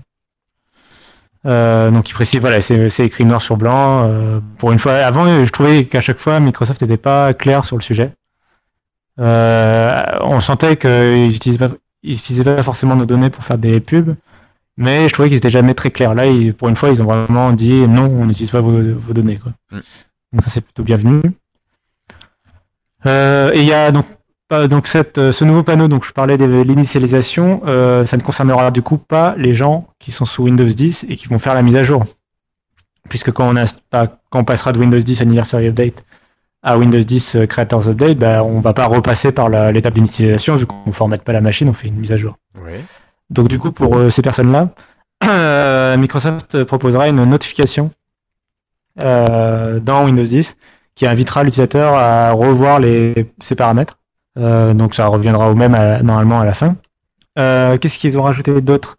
Euh, Il y a le fait que la Creators Update ne s'installera pas de force en tâche de fond sur le PC des gens. Il y aura une notification qui demandera à l'utilisateur quand est-ce qu'il veut installer Creators Update. Je pense qu'ils vont quand même garder le fait que tôt ou tard on sera forcé, au moins pour les éditions familiales, d'installer la mise à jour. Mais par contre, tu auras le choix en fait de programmer quand tu veux l'installer en fait. C'est pas mal. C'est assez transparent. Euh, bon voilà, après c'est- euh, Microsoft reste une entreprise. euh, ils veulent que, ils veulent pas fragmenter leur leur part de marché. Euh, donc tous les gens euh, qui auront euh, tous les gens qui auront un anniversaire update seront forcés plus ou moins tôt ou tard d'a- d'aller vers Creators Update. Mm. Pour la, on nous demande dans le chatroom la disponibilité. Euh, pour le moment, elle est prévue pour avril, la mise à jour.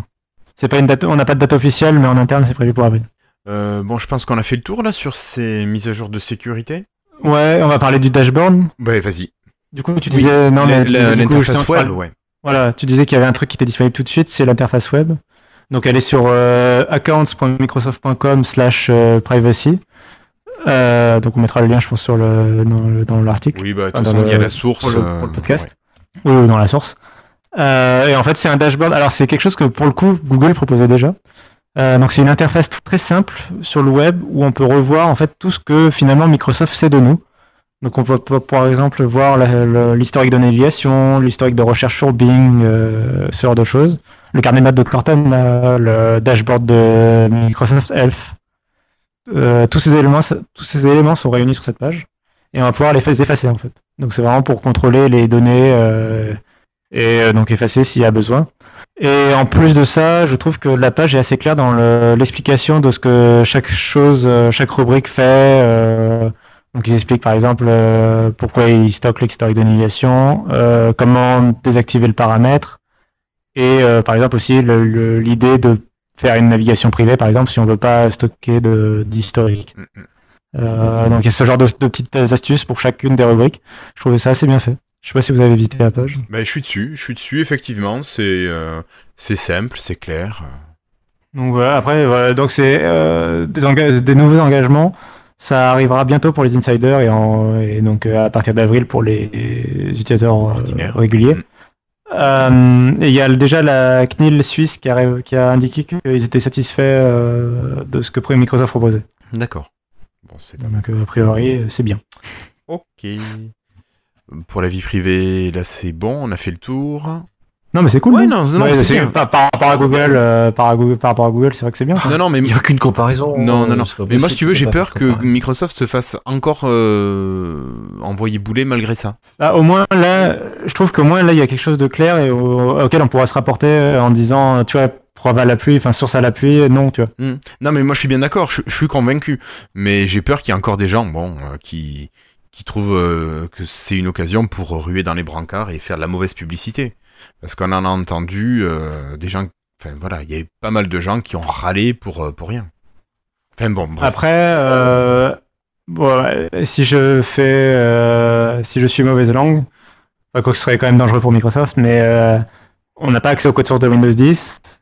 Donc on pourra jamais totalement savoir euh, ce qui passe, ce qui passe pas. Il y en a accès au code de source de Chrome? De la version utilisée par euh, Google Ah, mais non, non, mais bien sûr, mais justement, mais euh, non, mais je dis ça, je veux dire, c'est, mais c'est bienvenu, enfin, c'est bienvenu de la part de Microsoft. Et euh, moi, je pense qu'on peut leur faire confiance dans la mesure où euh, ça se verrait, à mon avis, dans, dans les données. Enfin, tu peux quand même scanner et vérifier les données qui sont qui partent de ton, de ton PC sur le réseau, ouais, ouais, ouais. avec Wireshark par exemple. Et donc, tu peux quand même savoir à peu près ce qui part. Et euh, donc, on s'en rendrait quand même compte. Mais euh, c'est pas la même politique, c'est pas ce que veut, c'est pas pareil, tu peux pas faire de comparaison. Qu'est-ce qu'ils en ont à foutre Microsoft? Ils- Leur business, il est pas à ce niveau-là. Eux, après, euh, ce, qui, ce que voudra, ce que fait Microsoft, c'est ce- j'en suis persuadé à 4000%, c'est la télémétrie sur tout son système. Euh, qu'est-ce que, qu'est-ce que, qu'est-ce qui est utilisé pas? Et je, je nuance ma phrase, c'est pas qu'est-ce que tu utilises, c'est qu'est-ce qui est utilisé. C'est ça. Euh, et donc il y a une sacrée nuance. Euh, pourquoi? Bah ça va être pour maintenir un OS, pour avoir un bon OS, pour que les gens ils Pour virer des applications, en améliorer d'autres, ajouter des fonctionnalités Mais ou en enlever quand C'est elles sont ça. pas utilisées. il y a la grande nuance que. Et puis il faut pas oublier, on n'est pas le produit. On est des consommateurs, nuance. Alors que Google, on est le produit. Et il faut vraiment faire une nuance. Google n'a aucun intérêt, ils ne peuvent pas avoir la même politique. Et donc non, moi j'ai vraiment confiance en Microsoft. Et euh, Après, je pense sur la non, mais après sur la publicité, effectivement, c'est pas le business model de Microsoft, sauf sur Bing, mais Bing c'est un service en particulier. Sur Windows, c'est pas du tout le business model. Euh, donc, je suis assez d'accord avec toi. Euh, je pensais plus en fait à la surveillance euh, de, de- des États en fait. Ah ben, oui, ben ça c'est encore un autre sujet. hein. Oui, oui, ça c'est un autre sujet. Mm. Mais c'est bien, mais, mais je pense que Microsoft du coup s'engage plutôt du côté Apple du combat, c'est-à-dire le côté en nous on se fait de l'argent, bah, Apple se fait de l'argent sur le matériel, Mi- Microsoft se fait de l'argent sur le logiciel, et dans les deux cas, euh, du coup ils sont plutôt côté euh, consommateur de et plutôt côté protection de la vie privée. Quoi. ils ont tout intérêt s'ils veulent conserver leurs utilisateurs. Bah tout à fait, et puis ça fait une vraie différence avec euh, avec Google. C'est la plus-value. Tu sais que si tu achètes ton produit, c'est aussi parce que derrière, on, te garantit, au moins, voilà, on, on essaie de te garantir, la, entre guillemets, la sécurisation de tes données. Ou qu'on n'utilise pas tes vrai. données pour, pour faire ça. Sinon, autant aller se jeter dans les bras de Google. Bref, si on parlait un peu de d'HoloLens. Euh, oui, Oui, peut-être. Euh, tu as pas vu qu'il y avait des analystes qui avaient euh, baissé un petit peu le euh, l'attente vis-à-vis d'HoloLens, qui disaient qu'en raison de, du travail nécessaire sur le, les angles, le champ de vision dans HoloLens, ça demandait encore un à deux ans de travail et que donc l'intérêt d'HoloLens baissait. Ils avaient peur même que HoloLens prenne du retard par rapport à la concurrence, perde ce marché-là. Oula, alors euh, je... ces gens sont bien sympathiques, mais euh, quelle concurrence? Il y a aucun Alors rapport. oui, bon pour l'instant t'as l'Oculus, bon c'est pas la réalité augmentée, c'est de la réalité Bah, virtuelle. Sur la ré- non mais sur la réalité augmentée, pour l'instant, il y a que Microsoft quoi. Ah, Euh, on on ne dit pas la réalité augmentée chez Microsoft. Microsoft insiste au niveau marketing, on dit la réalité mixte augmentée. Oui, mais j'en ai un peu. Oui, bon, Important. ça va plus vite. Hein. Bon, certes, la réalité mixte, mais je veux dire, euh, voilà, donc ils sont quand même seuls sur le marché. quoi. Eh oui, mais le justement. seul concurrent, c'est- Oui, vas-y. bah, le seul concurrent, c'est le truc de, c'est pas Google, mais ils l'ont financé là, c'est, euh, je sais plus comment ça s'appelle, le Magic machin là, dont on s'est rendu compte il y a un mois que c'était du pipeau et que euh, et le seul prototype qui est en état de marche chez eux, euh, le truc fait, fait la taille d'un frigo. Quoi. D'accord. Donc, euh, donc euh, pour l'instant, il n'y a pas de concurrence. Donc après, euh, Donc ça c'est pour la concurrence, mais ap- après par contre sur le fait que le produit est peut-être pas prêt et qu'il va falloir euh, genre deux ans pour euh, augmenter le champ de vision, ça par contre euh, je sais pas et peut-être. Mais Bah, ouais, ça me paraît logique en fait quand tu vois l'avancée du truc. euh, c'est peut-être aussi Ah, le pas, fait mais- que le marché, alors qui, qui pour l'instant est, est peut-être différent entre la réalité augmentée et la ré- réalité virtuelle, peut-être que le marché va se faire euh, phagocyter par tout ce qui est réalité virtuelle, avec ces nouveaux casques notamment qui vont sortir normalement sous peu. Est-ce que HoloLens aura encore une place à se faire derrière Même si au niveau des professionnels, je suis quasiment sûr que oui, et la réalité virtuelle n'a pas du tout la même utilité que cette réalité augmentée. Mais est-ce qu'au niveau du grand public, si jamais Microsoft visait euh, la démocratisation des HoloLens, est-ce que le grand public, ça serait pas trop tard pour, euh, pour ce marché-là? Je pense que c'est plus là où l'analyse euh, dit peut-être que voilà, le Holo- HoloLens c'est peut-être un peu en retard par rapport au reste du marché. Tu vois ce que je veux dire? Oui bah après je sais pas ce que les autres en pensent, mais, euh, sur euh, c'est sûr, bah, c'est deux marchés quand même qui restent différents. Je pense que la, réalité virtuelle, c'est évident, a plus d'intérêt à, très court terme euh, pour le grand public parce que bah, tu t'imagines facilement te virtualiser dans une salle de cinéma avec un écran géant ou jouer à des jeux vidéo en réalité virtuelle. Euh, L'usage, il est un peu plus immédiat. Quoi, même si on n'arrive toujours pas, pour l'instant, on n'a pas vu un seul jeu vidéo euh, utiliser correctement la réalité virtuelle. Mais, euh, mais les- les- les- tu, tu- tu- tu imagines quand même plus facilement l'usage. pour la réalité augmentée, le truc c'est qu'effectivement, moi j'ai plutôt, c'est pas qu'il est en retard, j'ai plutôt l'impression qu'il est en avance et que euh, il faudra attendre. Si tu me disais qu'est-ce qu'est qu'est-ce qu'est l'avenir entre la réalité augmentée et la réalité virtuelle, à mon avis, à long terme, c'est la réalité augmentée quoi. Le jour où tu as des lunettes, un truc qui sera pas plus gros que des lunettes de soleil ou des même des euh, euh, des lentilles de contact qui te feront euh, qui feront de la réalité augmentée, bon bah la question elle se posera même plus quoi. J'ai quand même l'impression que la réalité augmentée c'est presque une évolution euh, et puis enfin j'ai aussi l'impression qu'un jour si on arrive à vraiment perfectionner la réalité augmentée, on pourra euh, occulter la lumière. Oui, quand on au besoin, le- au besoin, on occultera la lumière pour avoir de la réalité virtuelle et le reste du temps, on aura de la réalité augmentée. C'est ça. Mm. Du coup, j'ai quand même l'impression que la réalité augmentée et le choix de Microsoft est plutôt tourné sur l'avenir, même si à court terme ce sera difficile effectivement. Je pense pas, oui, je pense pas qu'à Noël 2017 les gens s'arracheront de HoloLens. Quoi. Non, mais je suis pas sûr que Microsoft en vende non plus euh, des camions entiers. Et on, pour l'instant, que ce soit la réalité virtuelle ou la réalité augmentée, j'ai quand même du mal encore à imaginer des usages. euh, Enfin, voilà, j'ai pas forc- Enfin, HoloLens, euh, si, on m'offrait un HoloLens aujourd'hui, euh, euh, si on me l'offrait que je sais pas si je l'utiliserais tous les jours, quoi, tu vois, chez moi, j'ai pas vraiment l'impression. Mm, mm, mais je suis complètement d'accord. hein. Autant au niveau professionnel, je trouve que Microsoft avait fait des démos qui étaient intéressantes.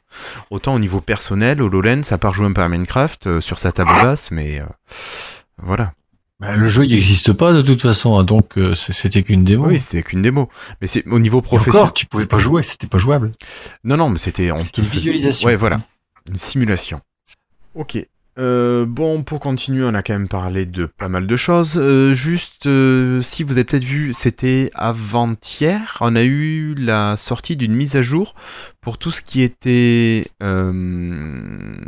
smartphone Windows 10 mobile et ordinateur Windows 10 pour les, les non-insiders. Vous les avez faites ces mises à jour?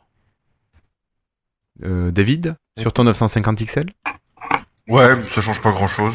Euh, alors on a des améliorations au niveau de Windows Hello. Alors je sais pas si tu utilises Windows Hello. Non, Non, d'accord. ça marche pas très bien chez moi. Je sais Attends, c'est pas cette build là hein, qui a la Non, non, non, c'est pas la mise à jour. Euh, Enfin, j'ai pas suivi de quelle build tu parlais, mais C'est pas a une build c'est juste une mise à jour euh, qui est sortie il y a deux jours, deux trois jours. Il me semble. Parce que par contre, Windows Hello euh, va être euh, très amélioré. euh, Pour le prochain. de- ouais, pour celle de- dont tu parles, Christophe, non? Oui, mais c'est pas celle-ci, c'est celle qui va Alors arriver. moi, c'est une, encore une 1493, je sais pas quoi là. Euh, Je vais te dire Ouais. sur laquelle je suis. Non, non, ce sera, ce sera avec Creator- Creators Update en fait. Que, que ce Bah, sera. euh, ouais, voilà, il me semble, c'est ça. En fait, euh, dans l'article qu'on a vu là, c'est, il raconte que euh, ils ont fait une amélioration de Windows Hello euh, juste sur des petites conneries euh, du style euh, l'animation des, des petits yeux là.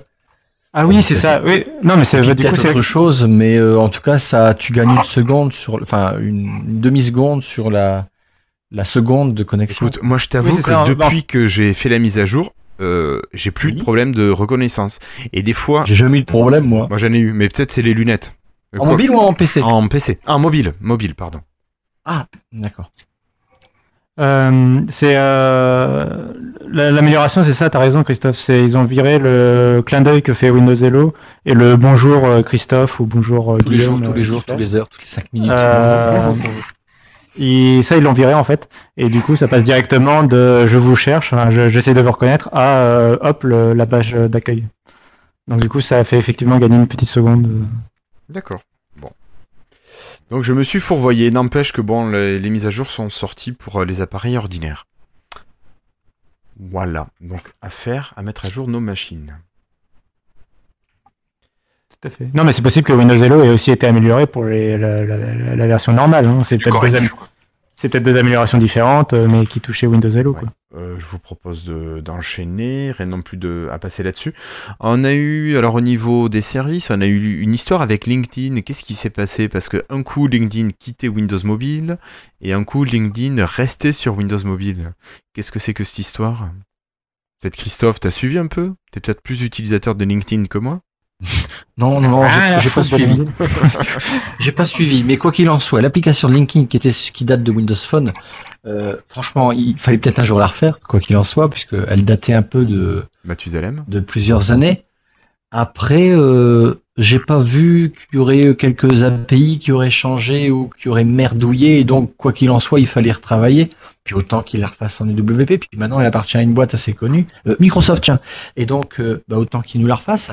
Non, non, j'ai pas suivi. Mais non, mais elle devait disparaître, Ah, en elle devait fait- être En retirée. fait, ils ont, en fait, ils ont retiré le support des vieilles versions de l'application d'une manière générale. Donc, par exemple, pour euh, iOS 8 et, euh, et- enfin les versions avant iOS 8 et les versions avant Ice Cream Sandwich pour Android.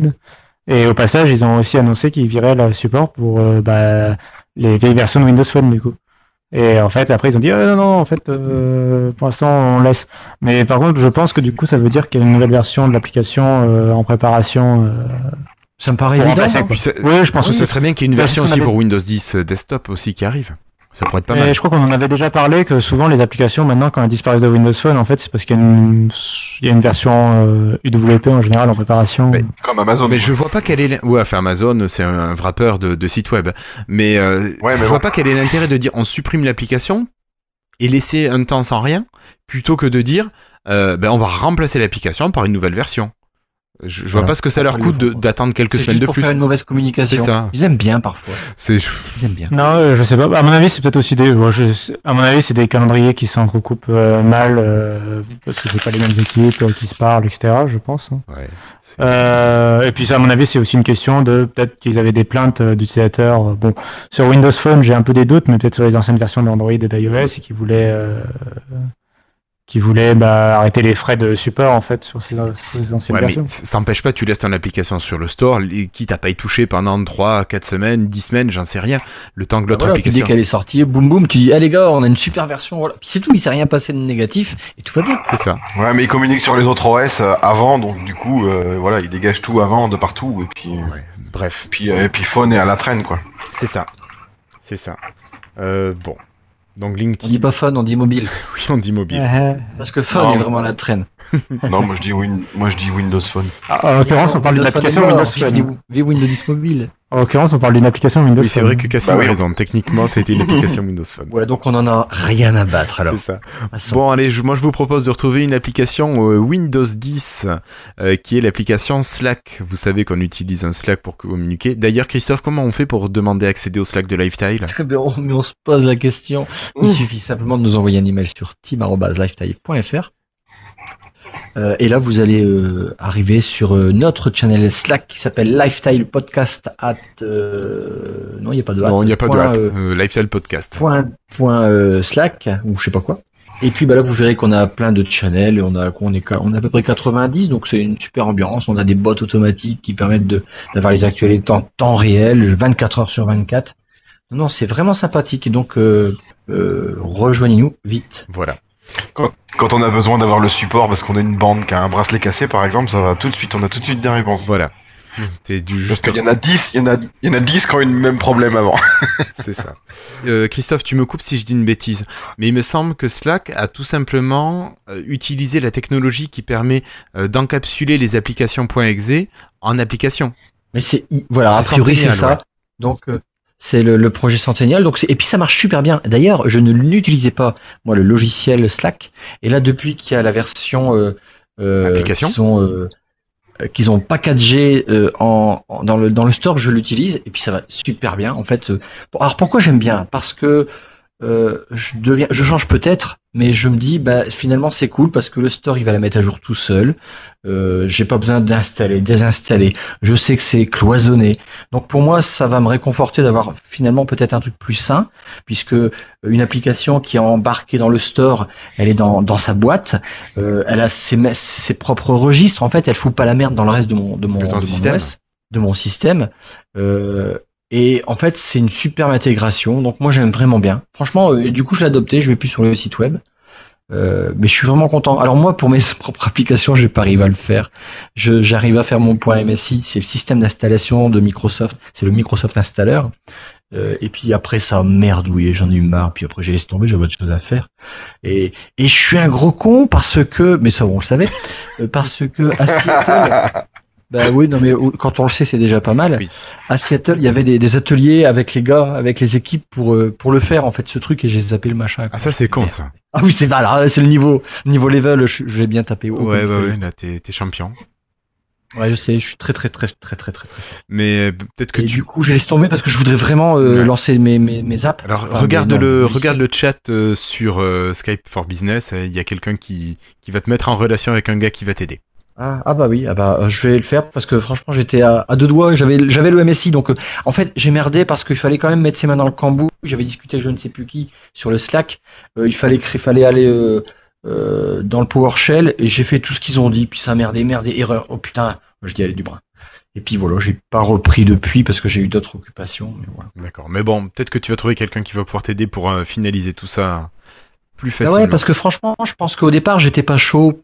Euh, Enfin, si tu me permets quelques minutes. Oui, vas-y, vas-y. quelques secondes. J'étais pas chaud pour le système. Pourquoi? Parce que je me suis dit les gens euh, dans du logiciel. Alors, euh, je fais vraiment la distinction. Je répète, logiciel, application. Application pour moi c'est un store. J'étais pas chaud pour l'expérience utilisateur. Et puis je me suis dit les gens ne vont pas aller chercher un produit. Euh, sur un store, moi je vois mes clients, parfois le store ne l'ouvre pas. Après je me suis dit c'est aussi à moi de communiquer et en fait et puis de montrer euh, que cette expérience de mise à jour, elle est monstrueusement géniale. Moi j'ai des clients, ils ont parfois 35 postes. Et euh, alors j'en vois mes MSI, je les fais pas. Moi j'utilise un truc qui s'appelle Nullsoft. C'est euh, l'ancien installeur de, de Winamp. oui, oh oui. Voilà, c'est Nullsoft, le nom complètement nul. Bref, et en fait, euh, du coup, bon. Euh, Qu'est-ce que je croyais voulais que vous c'était dire une blague. Tu parlais des gens qui avaient 35 postes à mettre à jour. Alors voilà, et quand ils doivent déployer, comme je ne fournis pas le MSI, donc les mecs, ça les, ça les gonfle à max quand je donne une mise à jour.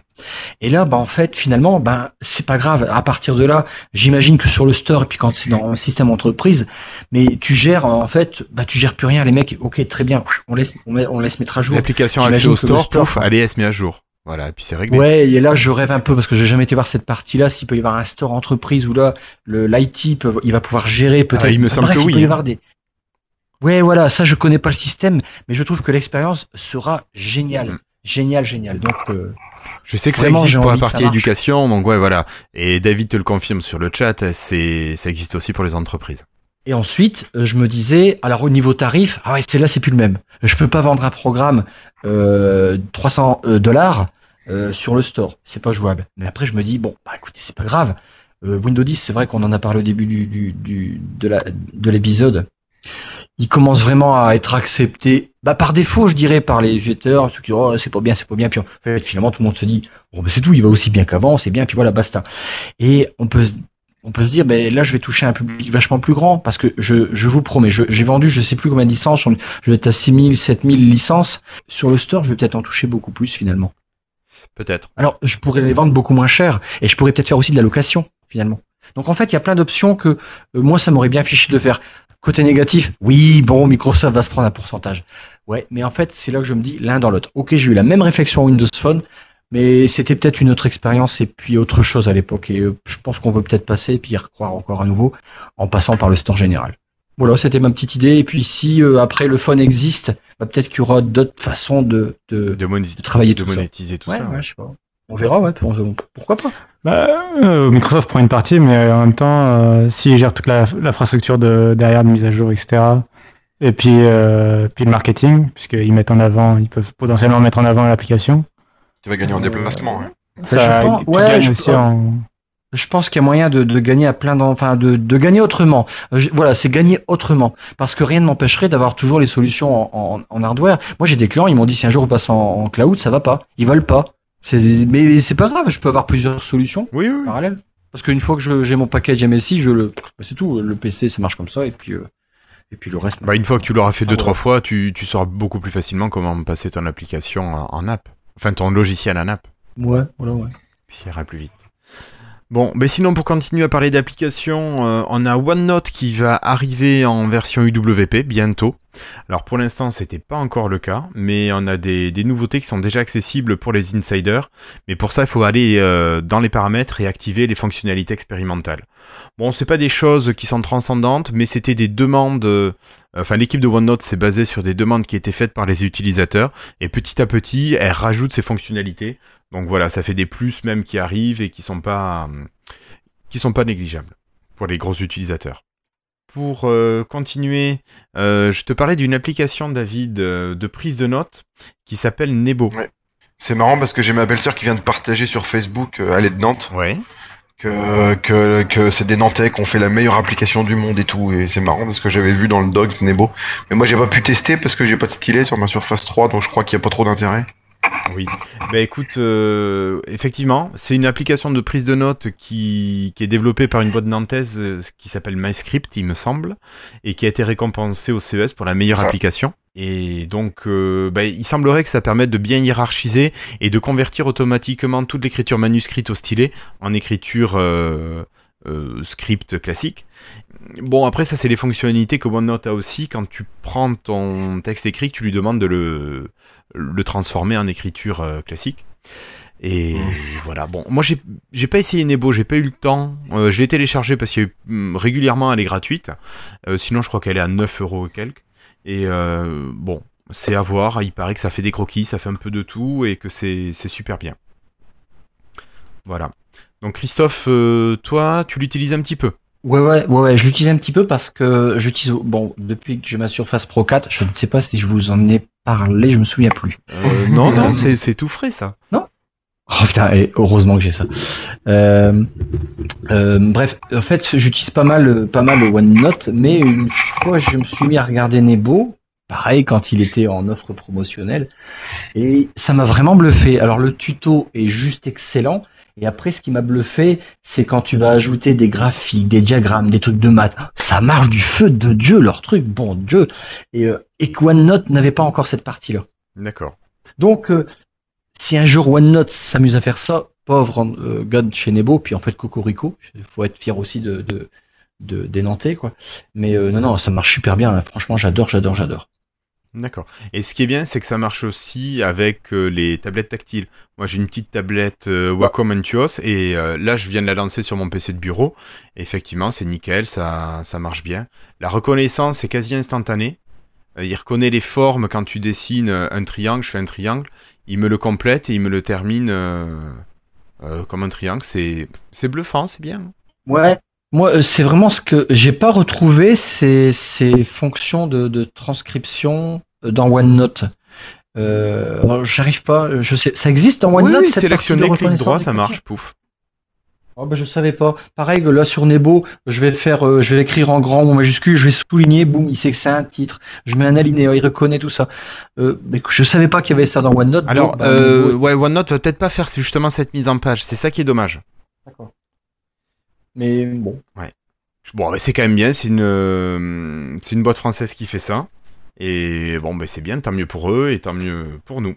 Euh, petite information aussi en passant, on avait parlé de la sortie de Microsoft Teams qui se met à jour, alors pas sur Microsoft, mais qui se met à jour notamment sur Android et qui permet, enfin qui voit l'apparition des appels entre deux personnes au sein de l'application.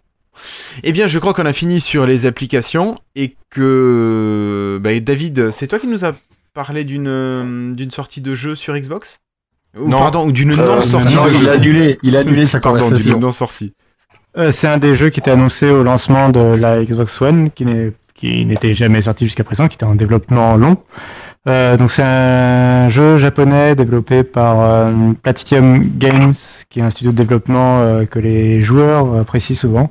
Moi, pas, pas, forcément, mais euh, euh, qui ont fait des trucs comme Bayonetta, Vanquish, euh, j'ai oublié les autres noms, euh, Metal Gear euh, Rising Revengeance et des trucs comme ça. Euh, et donc, il travaillait sur Scalebound pour Microsoft. Donc, c'était un jeu japonais euh, pour une fois que Micro- Microsoft faisait un jeu japonais. Euh, le réalisateur, c'était aussi dans les trucs importants. Le réalisateur, c'était Hideki Kamiya, qui est euh, celui qui a réalisé euh, Devil May Cry, euh, Resident Evil, Resident Evil 2 en particulier. Ouais. Euh, donc voilà, il travaillait là-dessus. C'était un, un RPG qui se passait. C'était un, un Jones euh, avec un casque Beats euh, qui se baladait avec un dragon. et Ah, qui pas de devait publicité dans ce des- podcast, monsieur. Oui, un casque. euh, Dado. euh, oh oui, euh, Dado très qui fait boum boum. reflueux, Dado qui fait boum boum, voilà.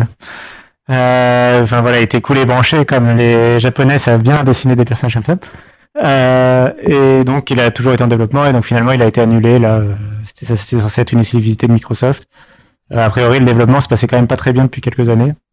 Euh, ils étaient un peu hors délai, etc. Donc ils ont Microsoft a décidé d'arrêter les frais, de, de, supprimer, de- d'annuler le jeu, ce qui est quand même assez rare pour des jeux qui sont à ce niveau de développement. Enfin, ça faisait quand même plusieurs E3 qu'on avait des bandes annoncées, tout ça. Oui, un sacré investissement, Euh, j'imagine. euh, bah voilà, quoi, ils avaient quand même, à mon avis, déjà commencé bien à travailler dessus. Euh, Je sais pas à quel niveau de réalisation ils en étaient, mais, mais c'est rare que des jeux aussi loin dans leur développement et au- aussi annoncés euh, soient annulés. D'habitude, ils sont annulés avant, en fait. C'est ça. Euh, et euh, bon bah du coup voilà le projet est mort. C'est aussi certains pensent que c'est aussi dû à la réorganisation, enfin le- la nouvelle stratégie de Microsoft avec Scorpio et le fait qu'ils veulent faire des jeux un peu plus dans la même veine que Minecraft, c'est-à-dire des jeux qui se vendent euh, sur le très long terme et dans lesquels ils peuvent vendre euh, des objets additionnels et, et euh, voilà, ce genre de- essayer de transformer en fait les jeux en services. D'accord. Donc, euh, euh, t'imagines par exemple un Halo euh, qui va durer euh, pendant quelques années avec des DLC, des nouvelles maps, etc. Euh, voilà, transformer un peu les jeux en service. Je suis pas forcément convaincu. Si c'est vraiment leur stratégie, je suis pas vraiment convaincu. Et là, du coup, cette année, il y aura. Je pense que dans l'épisode, on parlera un peu de ce que Microsoft a prévu en 2017. Mais un des gros piliers de ce que Microsoft a prévu, c'est la, justement Project Scorpio, c'est la- leur nouvelle Xbox, euh, dont on connaît pas encore le nom commercial. Ils en reparleront à l'E3 en juin et, euh, et bah, il va falloir annoncer que ça va être une grosse nouvelle console. euh, normalement, normalement, les jeux Scorpio seront compatibles avec l'Xbox One et les jeux Xbox One seront compatibles avec la Scorpio. Mais, euh, mais normalement, ce sera une vraie nouvelle console en termes de puissance. Et donc, va bien falloir qu'ils annoncent des jeux, quoi. C'est ça. Va falloir qu'il y ait des jeux qui méritent de la, de la faire tourner.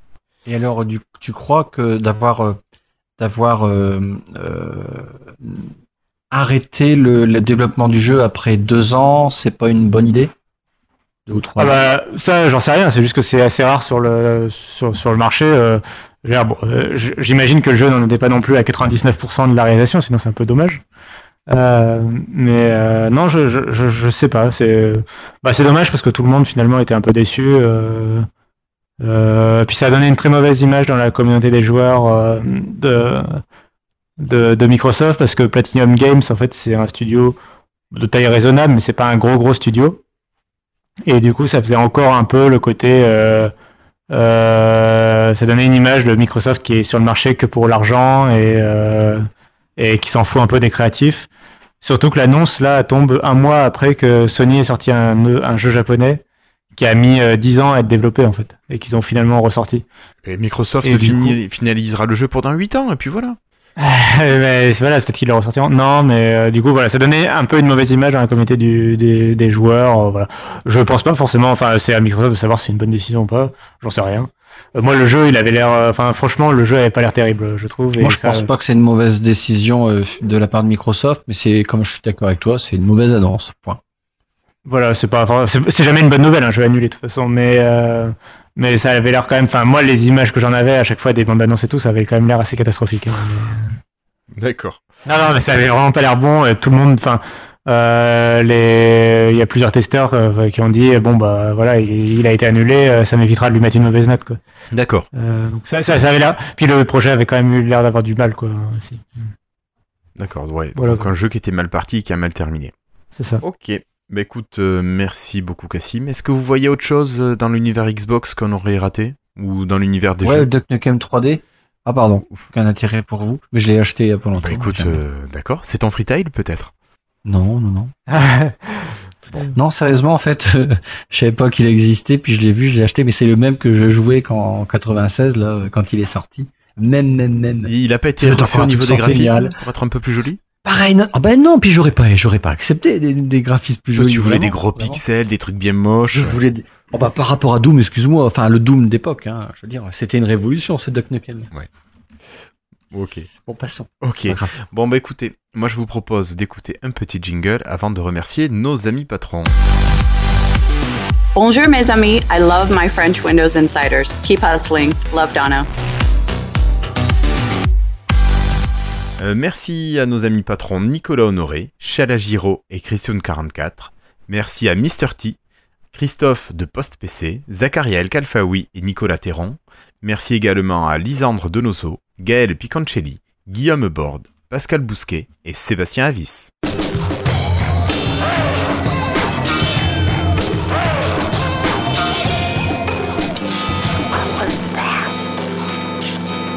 Alors Cassim me tape sur l'épaule et me signale qu'on n'a pas précisé que Nebo est actuellement gratuit depuis euh, sa victoire de la meilleure application au CES.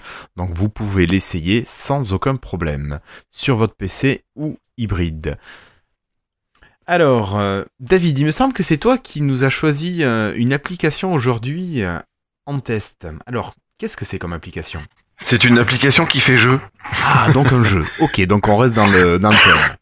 Ouais, donc aujourd'hui, je vais vous présenter un petit jeu qui s'appelle euh, Mini Motor Racing. C'est euh, moi qui aime bien les trucs radiocommandés. En fait, c'est un jeu de course de, de voiture. Donc ça, alors d'abord, il se joue, il est euh, mobile et PC. J'ai pas testé sur PC. Euh, J'ai testé que sur mobile. Ouais. Il est à 3 euros. Et c'est une course de voiture en fait où on voit le où on voit le parcours par dessus. On n'est pas derrière la voiture ou dans la voiture. On voit le parcours par dessus. Alors c'est très basique, c'est très simple. C'est pas du tout du Gran Turismo ou du Forza. Et euh, en fait, on a on a deux contrôles. La voiture la voiture elle roule toute seule. Donc on a un volant en fait à faire pivoter sur l'écran. Et puis on a un bouton euh, nitro pour euh, avoir des. Enfin, ça veut dire ce que ça veut dire quoi. Avoir un du boost. Voilà. Donc euh, le, jeu est pas bien compliqué en fait. T'as t'as le mode euh, carrière où on doit enchaîner les courses et puis un mode euh, course euh, course seule ou course express, je crois ça s'appelle. On peut choisir différentes catégories de voitures et on débloque des voitures de plus en plus puissantes au fur et à mesure qu'on acquiert de l'expérience. On peut aussi gagner de l'argent en roulant sur des billets quand on est pendant pendant les courses et on se rend compte qu'il va falloir vite fait en fait accumuler de pas mal d'argent si on veut pouvoir upgrader les, les voitures et et tenir la route en fait euh, sans, jeu, sans, sans jeu de mots euh, pour suivre les autres quoi. Parce que en fait le, le- le challenge est bon, les premières courses sont super faciles. On gagne les 5-6 premières courses assez facilement. Et puis euh, bah après on se rend compte vraiment qu'il faut euh, rap- ajouter de la puissance moteur, du contrôle, des, des nitros en plus et tout ça quoi. Et c'est vraiment en fait au niveau du principe de jeu. euh, donc oui, je, je développe un peu ce que j'ai dit en intro. C'est vraiment le, le, le, le principe de la radiocommande. Quoi. Vous savez maintenant, moi quand j'étais petit, les voitures radiocommandées, c'était comme nos drones. Elles avaient accélération, recul, et à- à- au pouce droit, c'était droite-gauche. C'est ça. Et maintenant, en fait, euh, les, les, nouvelles, les nouvelles voitures radiocommandées, ça n'existe plus ça maintenant. Ils ont, c'est, un pistolet avec un- une gâchette pour la puissance Oui. et, et une roue, une roue euh, en haut de, du pistolet Ouais, nul. pour faire la direction. Eh ben moi je trouvais ça nul parce que j'en ai j'en ai une voiture radiocommandée aussi, j'ai eu du mal à m'y faire. Mais du coup, on a beaucoup moins de problèmes quand on fait revenir comme le drone, quand on fait revenir la voiture vers soi. Ouais. Où faut inverser les commandes. Et donc du coup, euh, sur ce petit jeu là, en fait, bah, c'est pareil. Comme on est toujours le, le circuit bouge pas en fait. Enfin si, il bouge parce que c'est légèrement zoomé sur le circuit, donc on voit pas tout le circuit d'un coup. Mais disons qu'on est vraiment au-dessus et euh, il faut vraiment tourner la roue en fait euh, pour faire pivoter ta voiture. Et ce qui est sympa, c'est qu'il y a vraiment une notion. En fait, le challenge, il est dans où mettre les boosts pour pas te prendre un virage. Tu peux pas le mettre trop dans les virages parce que sinon tu vas te mettre dans la clôture, quoi. Et donc faut, faut connaître, faut apprendre par cœur les pistes, savoir que là il y a une ligne droite qui va te permettre de balancer un boost. Et puis aussi euh, au niveau des, des comme en comme en course un peu tu sais les trophées Andros là, euh, savoir euh, comment faire euh, prendre le virage à ta voiture pour qu'elle dérape correctement pour passer en comment on appelle ça quand on passe la corde. du virage à la corde voilà. Euh, plutôt que de faire tout le tour. Enfin bon, des fois aussi tu fais le tout le tour pour pouvoir doubler une autre. Enfin voilà, c'est c'est vraiment l'intérêt de, de, déra- faire déraper ta voiture, savoir comment prendre, faire les virages et où mettre tes boosts. C'est tout simple, les graphismes sont sublimes et euh, c'est- vraiment un jeu euh, attachant et, sympa. Quoi. Donc euh, bon, 3 euros, on pourrait croire que ce genre de jeu, il est gratuit, mais bon, il y a une qualité quand même euh, au niveau, ne serait-ce que quand on choisit sa voiture, qu'on fait changer les peintures et tout. euh. Enfin bon, c'est c'est vraiment une très bonne qualité de petit jeu sympa. Donc euh, moi je le conseille. Il passe, on fait une, tour, une course, ça dure 5 tours, donc ça dure euh, une minute ou deux, une minute trente. On peut jouer n'importe où, n'importe quand, et c'est c'est vraiment sympa. D'accord. Alors du coup, ça fait longtemps que je l'ai, donc je sais pas s'il y a une version d'essai Oui, ou pas. il y a une version d'essai, j'ai regardé là il y a, il y a 3 minutes. Il y a une version voilà. d'essai. Ouais. Eh ben essayez-le. D'accord, ça marche. Mm. Écoute, euh, merci beaucoup David. C'est vrai que tu t'as donné, en- tu m'as donné envie d'essayer. Quand j'ai vu les images, j'étais pas super tenté, mais Ah, le, le, le, le, le- le- les graphismes sont super. Et là, les petites voitures, quand tu commences à contrôler la petite voiture dans les virages, tu fais chasser l'arrière et tout. C'est vraiment. Euh, t'as l'impression. Déjà, ils te font gagner facilement les premières courses, donc t'as l'impression d'être un dieu de la conduite. c'est ça. Et puis, parce que même si tu loupes un virage ou tu. oh, les premières courses, en fait, je crois qu'il y a trois tours. Tu prends quasiment automatiquement un tour ou deux autres. Donc, euh, ouais, mais c'est pour te mettre en confiance et te donner envie Voilà. d'acheter. voilà. Ça te fait pas penser aux voitures de Disney, là, le, le dessin animé euh, avec les voitures Cars. où ils ont des yeux, tout ça, là C'est quoi? Cars. Cars.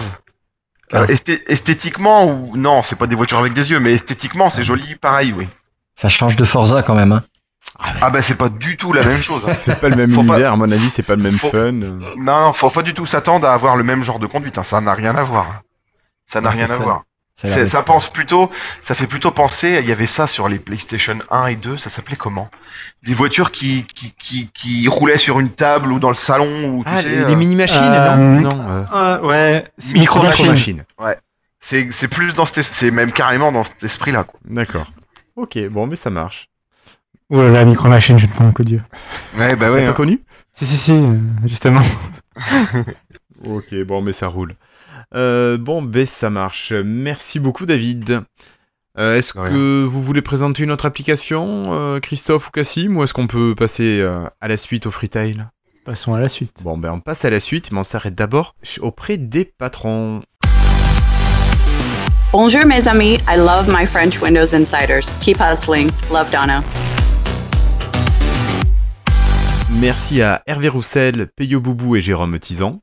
Merci à Armand Delesser, Christophe Maujoin, Guillaume Vendée et The Floydus. Merci à Patrick Béja, Yves Menou, Pierre, Philippe Marie. Et un merci spécial à Denis Voituron dont c'est l'anniversaire. Et on passera également aux camarades Ancestrals sur le Slack de Lifestyle.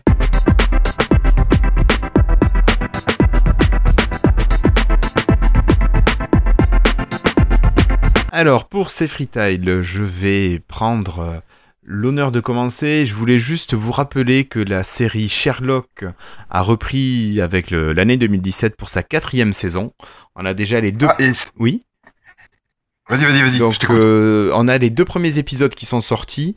Euh, donc ce samedi, là, enfin samedi dernier, c'était l'épisode numéro 2, le samedi d'avant l'épisode numéro 1. Et je crois qu'on doit avoir le dernier épisode normalement samedi prochain. Euh, voilà, donc des épisodes qui sont bien rythmés, il me semble qu'ils sont plus longs, ils tournent autour d'une heure et demie là par épisode. Il me semble que les, autres saisons, ils étaient à une heure par épisode. Ils sont hyper rythmés, ils sont super intéressants, ça a bien... euh, il y a bien le suspense. Bon, Sherlock est toujours aussi euh, Sherlock. Donc vraiment super sympa et juste vous rappeler que notre Docteur Who avait eu son épisode de Noël aussi qui était sorti le 25 décembre 2016 et que vous pouvez retrouver sur le site de la BBC ou ailleurs. Voilà, donc moi j'en ai fini avec les freetiles. Attends, petite question du coup, t'as pas répondu. Euh, c'est sur Netflix ou pas? Euh, non, c'est pas sur Netflix. Sherlock, euh, Sherlock, mais tu, il est où alors? Il est euh, où on le trouve? Il est où on le trouve. C'est ça. Voilà. C'est ça. Parce qu'ils l'ont euh, la saison 3 aussi, donc ça va sortir quand sur Netflix? Euh, je sais pas. Euh... Je sais pas. Pas de news, pas de news là-dessus. Bon, Non, non, non, non. Moi j'avais adoré moi les trois premières saisons. Je connaissais pas du tout Sherlock Holmes, c'était pas du tout mon genre de de trip au niveau lecture ou au niveau film. Par contre, la série avec cet acteur là qui est vraiment génial. Cumberbatch. j'avais adoré. Ouais. Ouais. Eh ben, dans, euh, dans le film sur Enigma, il est génial aussi. Bah, D'ailleurs, c'est là que aussi je l'avais euh, je l'avais retrouvé parce que c'était lui justement. D'accord. Ben, vraiment, euh, super début de saison 4. euh, moi, je, je vous le conseille. Voilà, Imitation Game. Merci, Delph. Voilà, c'est ça. Eh ben, écoute, David, tu parlais, je te laisse euh, continuer. Alors ben, je vais du coup je vais représenter un deuxième jeu, mais pas sur euh, pas sur euh, Lumia, euh, sur euh, Xbox One. Donc euh, j'avais demandé un peu l'avis de tout le monde euh, et j'ai acheté Dishonored 2. Et excusez mon anglais, oui ça doit être comme ça, Dishonored 2. J'avais adoré le 1 en fait. Et puis en fait en sortant, le dernier jeu que vous avez présenté c'était Mafia 3, je vous avais dit Ouah, on peut se cacher derrière une caisse, on attend tout ce qui passe et puis on les tue au couteau, il y a une action automatique. Et donc Dishonored 2, je retrouve vraiment l'esprit euh, infiltration extrême. Vous m'entendez? Oui, on t'écoute, on, euh, on t'écoute religieusement. Je, je retrouve vraiment l'infiltration extrême. Il n'y a pas de, il y a pas de, de comment d'action pré-scénarisée où on se cache derrière un coin de mur et quand on attend qu'il passe, on appuie sur B pour l'étrangler. C'est vraiment, euh, tu te débrouilles. On te pose dans le dans le décor et tu peux te cacher derrière une caisse, mais t'es pas sûr que t'es vu ou t'es pas vu. Tu peux pas comme dans Metal Gear Solid ou dans plein d'autres jeux maintenant, euh, comment on appelle ça, pointer les ennemis pour pouvoir toujours les voir, euh, même quand ils sont derrière un mur, par exemple. Et donc, euh, je retrouve vraiment le, puis en plus l'ambiance du jeu qui est, euh, qui est vraiment euh, terrible. Je sais pas exactement ce que c'est. Comment il y a un nom là-dessus. C'est post post-punk, je sais pas quoi. Post-apocalyptique Non, non, non. euh, comment ça s'appelle Tu sais, ou comme Ah, si la quoi Terre avait, comme si la Terre elle avait évolué Cyberpunk différemment à partir. Non Ouais, voilà, un peu cyberpunk ou cyber. euh, ouais, voilà. En fait, c'est comme s'il y a, il y a, je sais pas moi, comme s'il y a Steampunk. 500 ans, il y a... steampunk, voilà. Merci, Franck. Voilà. Et euh, comme s'il y a 500 ans, en fait, la Terre avait eu un, un- un événement différent et qu'elle avait évolué complètement différemment. Donc, du coup, là, le, le, le- la principale, euh, la principale euh, source d'énergie, c'est l'huile de baleine. euh, les, les bateaux sont complètement différents. euh, les rails sont, enfin, les, les déplacements se font au-dessus de la ville. Enfin bon, c'est c'est c'est vraiment bizarre. Et donc, du coup, euh, au niveau de l'infiltration, c'est vraiment super intéressant parce qu'on retrouve tout ce stress de savoir ben, peut-être que derrière cette caisse là il y a un mec qui va arriver quoi. T'as pas de carte t'as pas de faut écouter. Faut que tu pointes ta lunette euh, ils ont des lunettes comme sur les bateaux là pour grossir. Ouais. parce que euh, elle, peut, elle peut voilà des longues vues euh, pour euh, putain je cherche mes mots ça. et euh, tu peux aussi entendre en fait et euh, voilà l'ambiance et le, le, le, le niveau de difficulté. Je suis pourtant en mode normal c'est-à-dire le niveau 2 sur 4 euh, et c'est déjà c'est déjà pour moi et pourtant j'adore les jeux d'infiltration. Pour moi c'est déjà super difficile. J'ai des et c'est un des seuls jeux où j'accepte de perdre 10 15 fois une à un endroit en fait et recommencer avec plaisir parce que ben, parce que c'est vraiment un plaisir quoi. Alors qu'il y a des jeux tu te dis bon quand je perds 10 15 fois des fois même je désinstalle le jeu quoi. Je dis c'est bon ras le bol et là c'est vraiment un, un, un plaisir d'infiltration et de stress et de Bon, en plus, il commence euh, dans le jeu, là, je suis à la mission 7 ou 8 ou 9, je sais plus, 7, 9, 8. Il commence à y avoir quelques petits zombies, enfin, des petits, phénomènes paranormaux. Et puis, moi, dans les jeux, ça me fout les boules, ça. Alors, euh, c'est vraiment un, stress, euh, un, bon stress et un, bon suspense. Et le scénario est génial. Et, au fur et à mesure, on acquiert des pouvoirs aussi. Je vais pas parler de ça. On en a, on faut qu'on trouve des éléments, des runes. Ça s'appelle des runes dans le jeu qui nous permettent de débloquer des pouvoirs. Donc on peut balancer un clone de nous-mêmes à 20 mètres pour voir comment les autres réagissent. On peut se déplacer en un éclair de, de 15-20 mètres, euh, euh, enfin en un éclair. Il y a qu'est-ce que j'ai d'autre comme pouvoir? J'ai pas tout. On peut aussi euh, cibler deux ou trois ennemis pour pouvoir que dès que t'en tues un, euh, les deux ou trois autres meurent avec. Enfin, j'ai pas tout débloqué encore. Je dois être à peu près à la moitié du jeu. Je, à vue de nez, je pense que je suis à la moitié du jeu. Et c'est vraiment un jeu excellent, excellent. Mais par contre, il faut, il faut pas il faut pas être habitué à, bah, par exemple, à Mafia 3, quoi, qui est aussi un bon jeu, même malgré qu'il qu'il soit répétitif, mais voilà, qui a vraiment des trucs hyper scénarisés, qui a toujours les mêmes habitudes. Là, il faut vraiment changer ses habitudes en fonction du terrain, en fonction de la hauteur où on est, en fonction de du style d'ennemi qu'on a contre nous, et euh, c'est vraiment euh, il y, a- rien de facile quoi. On peut acheter des armes, on peut acheter des améliorations d'armes, mais quand tu arrives dans une nouvelle mission, il, faut vraiment que tu trouves la boutique clandestine qui te permet de faire ça quoi. Et si pour trouver la boutique clandestine qui te permet de faire ça, il y en a que ça va les gaver, mais il faut aller chercher un mot de passe à tel bateau qui va te dire que c'est machin à l'autre bout de la ville qui l'a.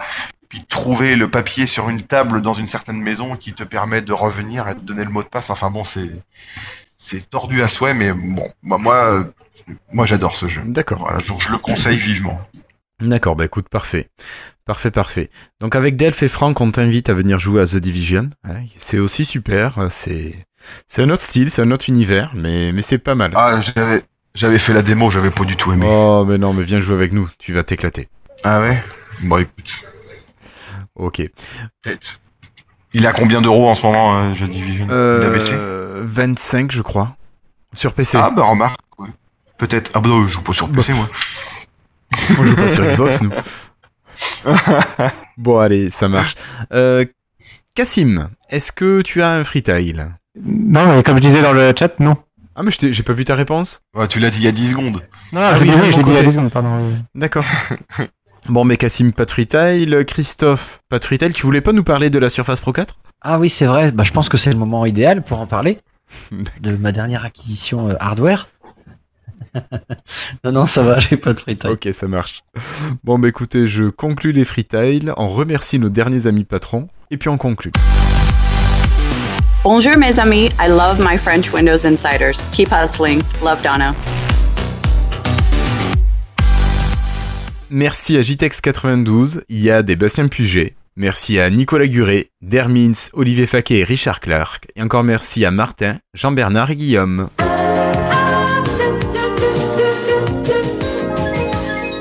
Allez, donc c'est le moment de terminer euh, cet épisode 99. On n'a pas eu de commentaires. euh, Si, oh, oh, oui, David, David, David, oh là là, oui, David, euh, présent sur le Slack, nous rappelle une application. On en parle tellement que sur le Slack que c'est devenu euh, trop classique. Euh, Collecto, l'application qui vous permettait de gérer ces collections euh, que vous utilisiez déjà à l'époque de Windows Phone, a été retirée du store par son développeur, qui l'a refaite complètement. Un problème d'annonce? Pardon? On la retire, euh, elle marche plus, euh, ça fait encore un buzz. Où est-elle? Ouais, C'est ça. Eh ben, où elle est? Ben, Elle est ressortie. Elle est ressortie en UWP. Donc vous la retrouvez. Elle a été entièrement réécrite. Le développeur est reparti de zéro. Il a réécrit toute l'application en partant euh, de rien. Et elle vous permet de gérer toutes vos collections. Donc euh, des collections et des sous-collections dans vos collections.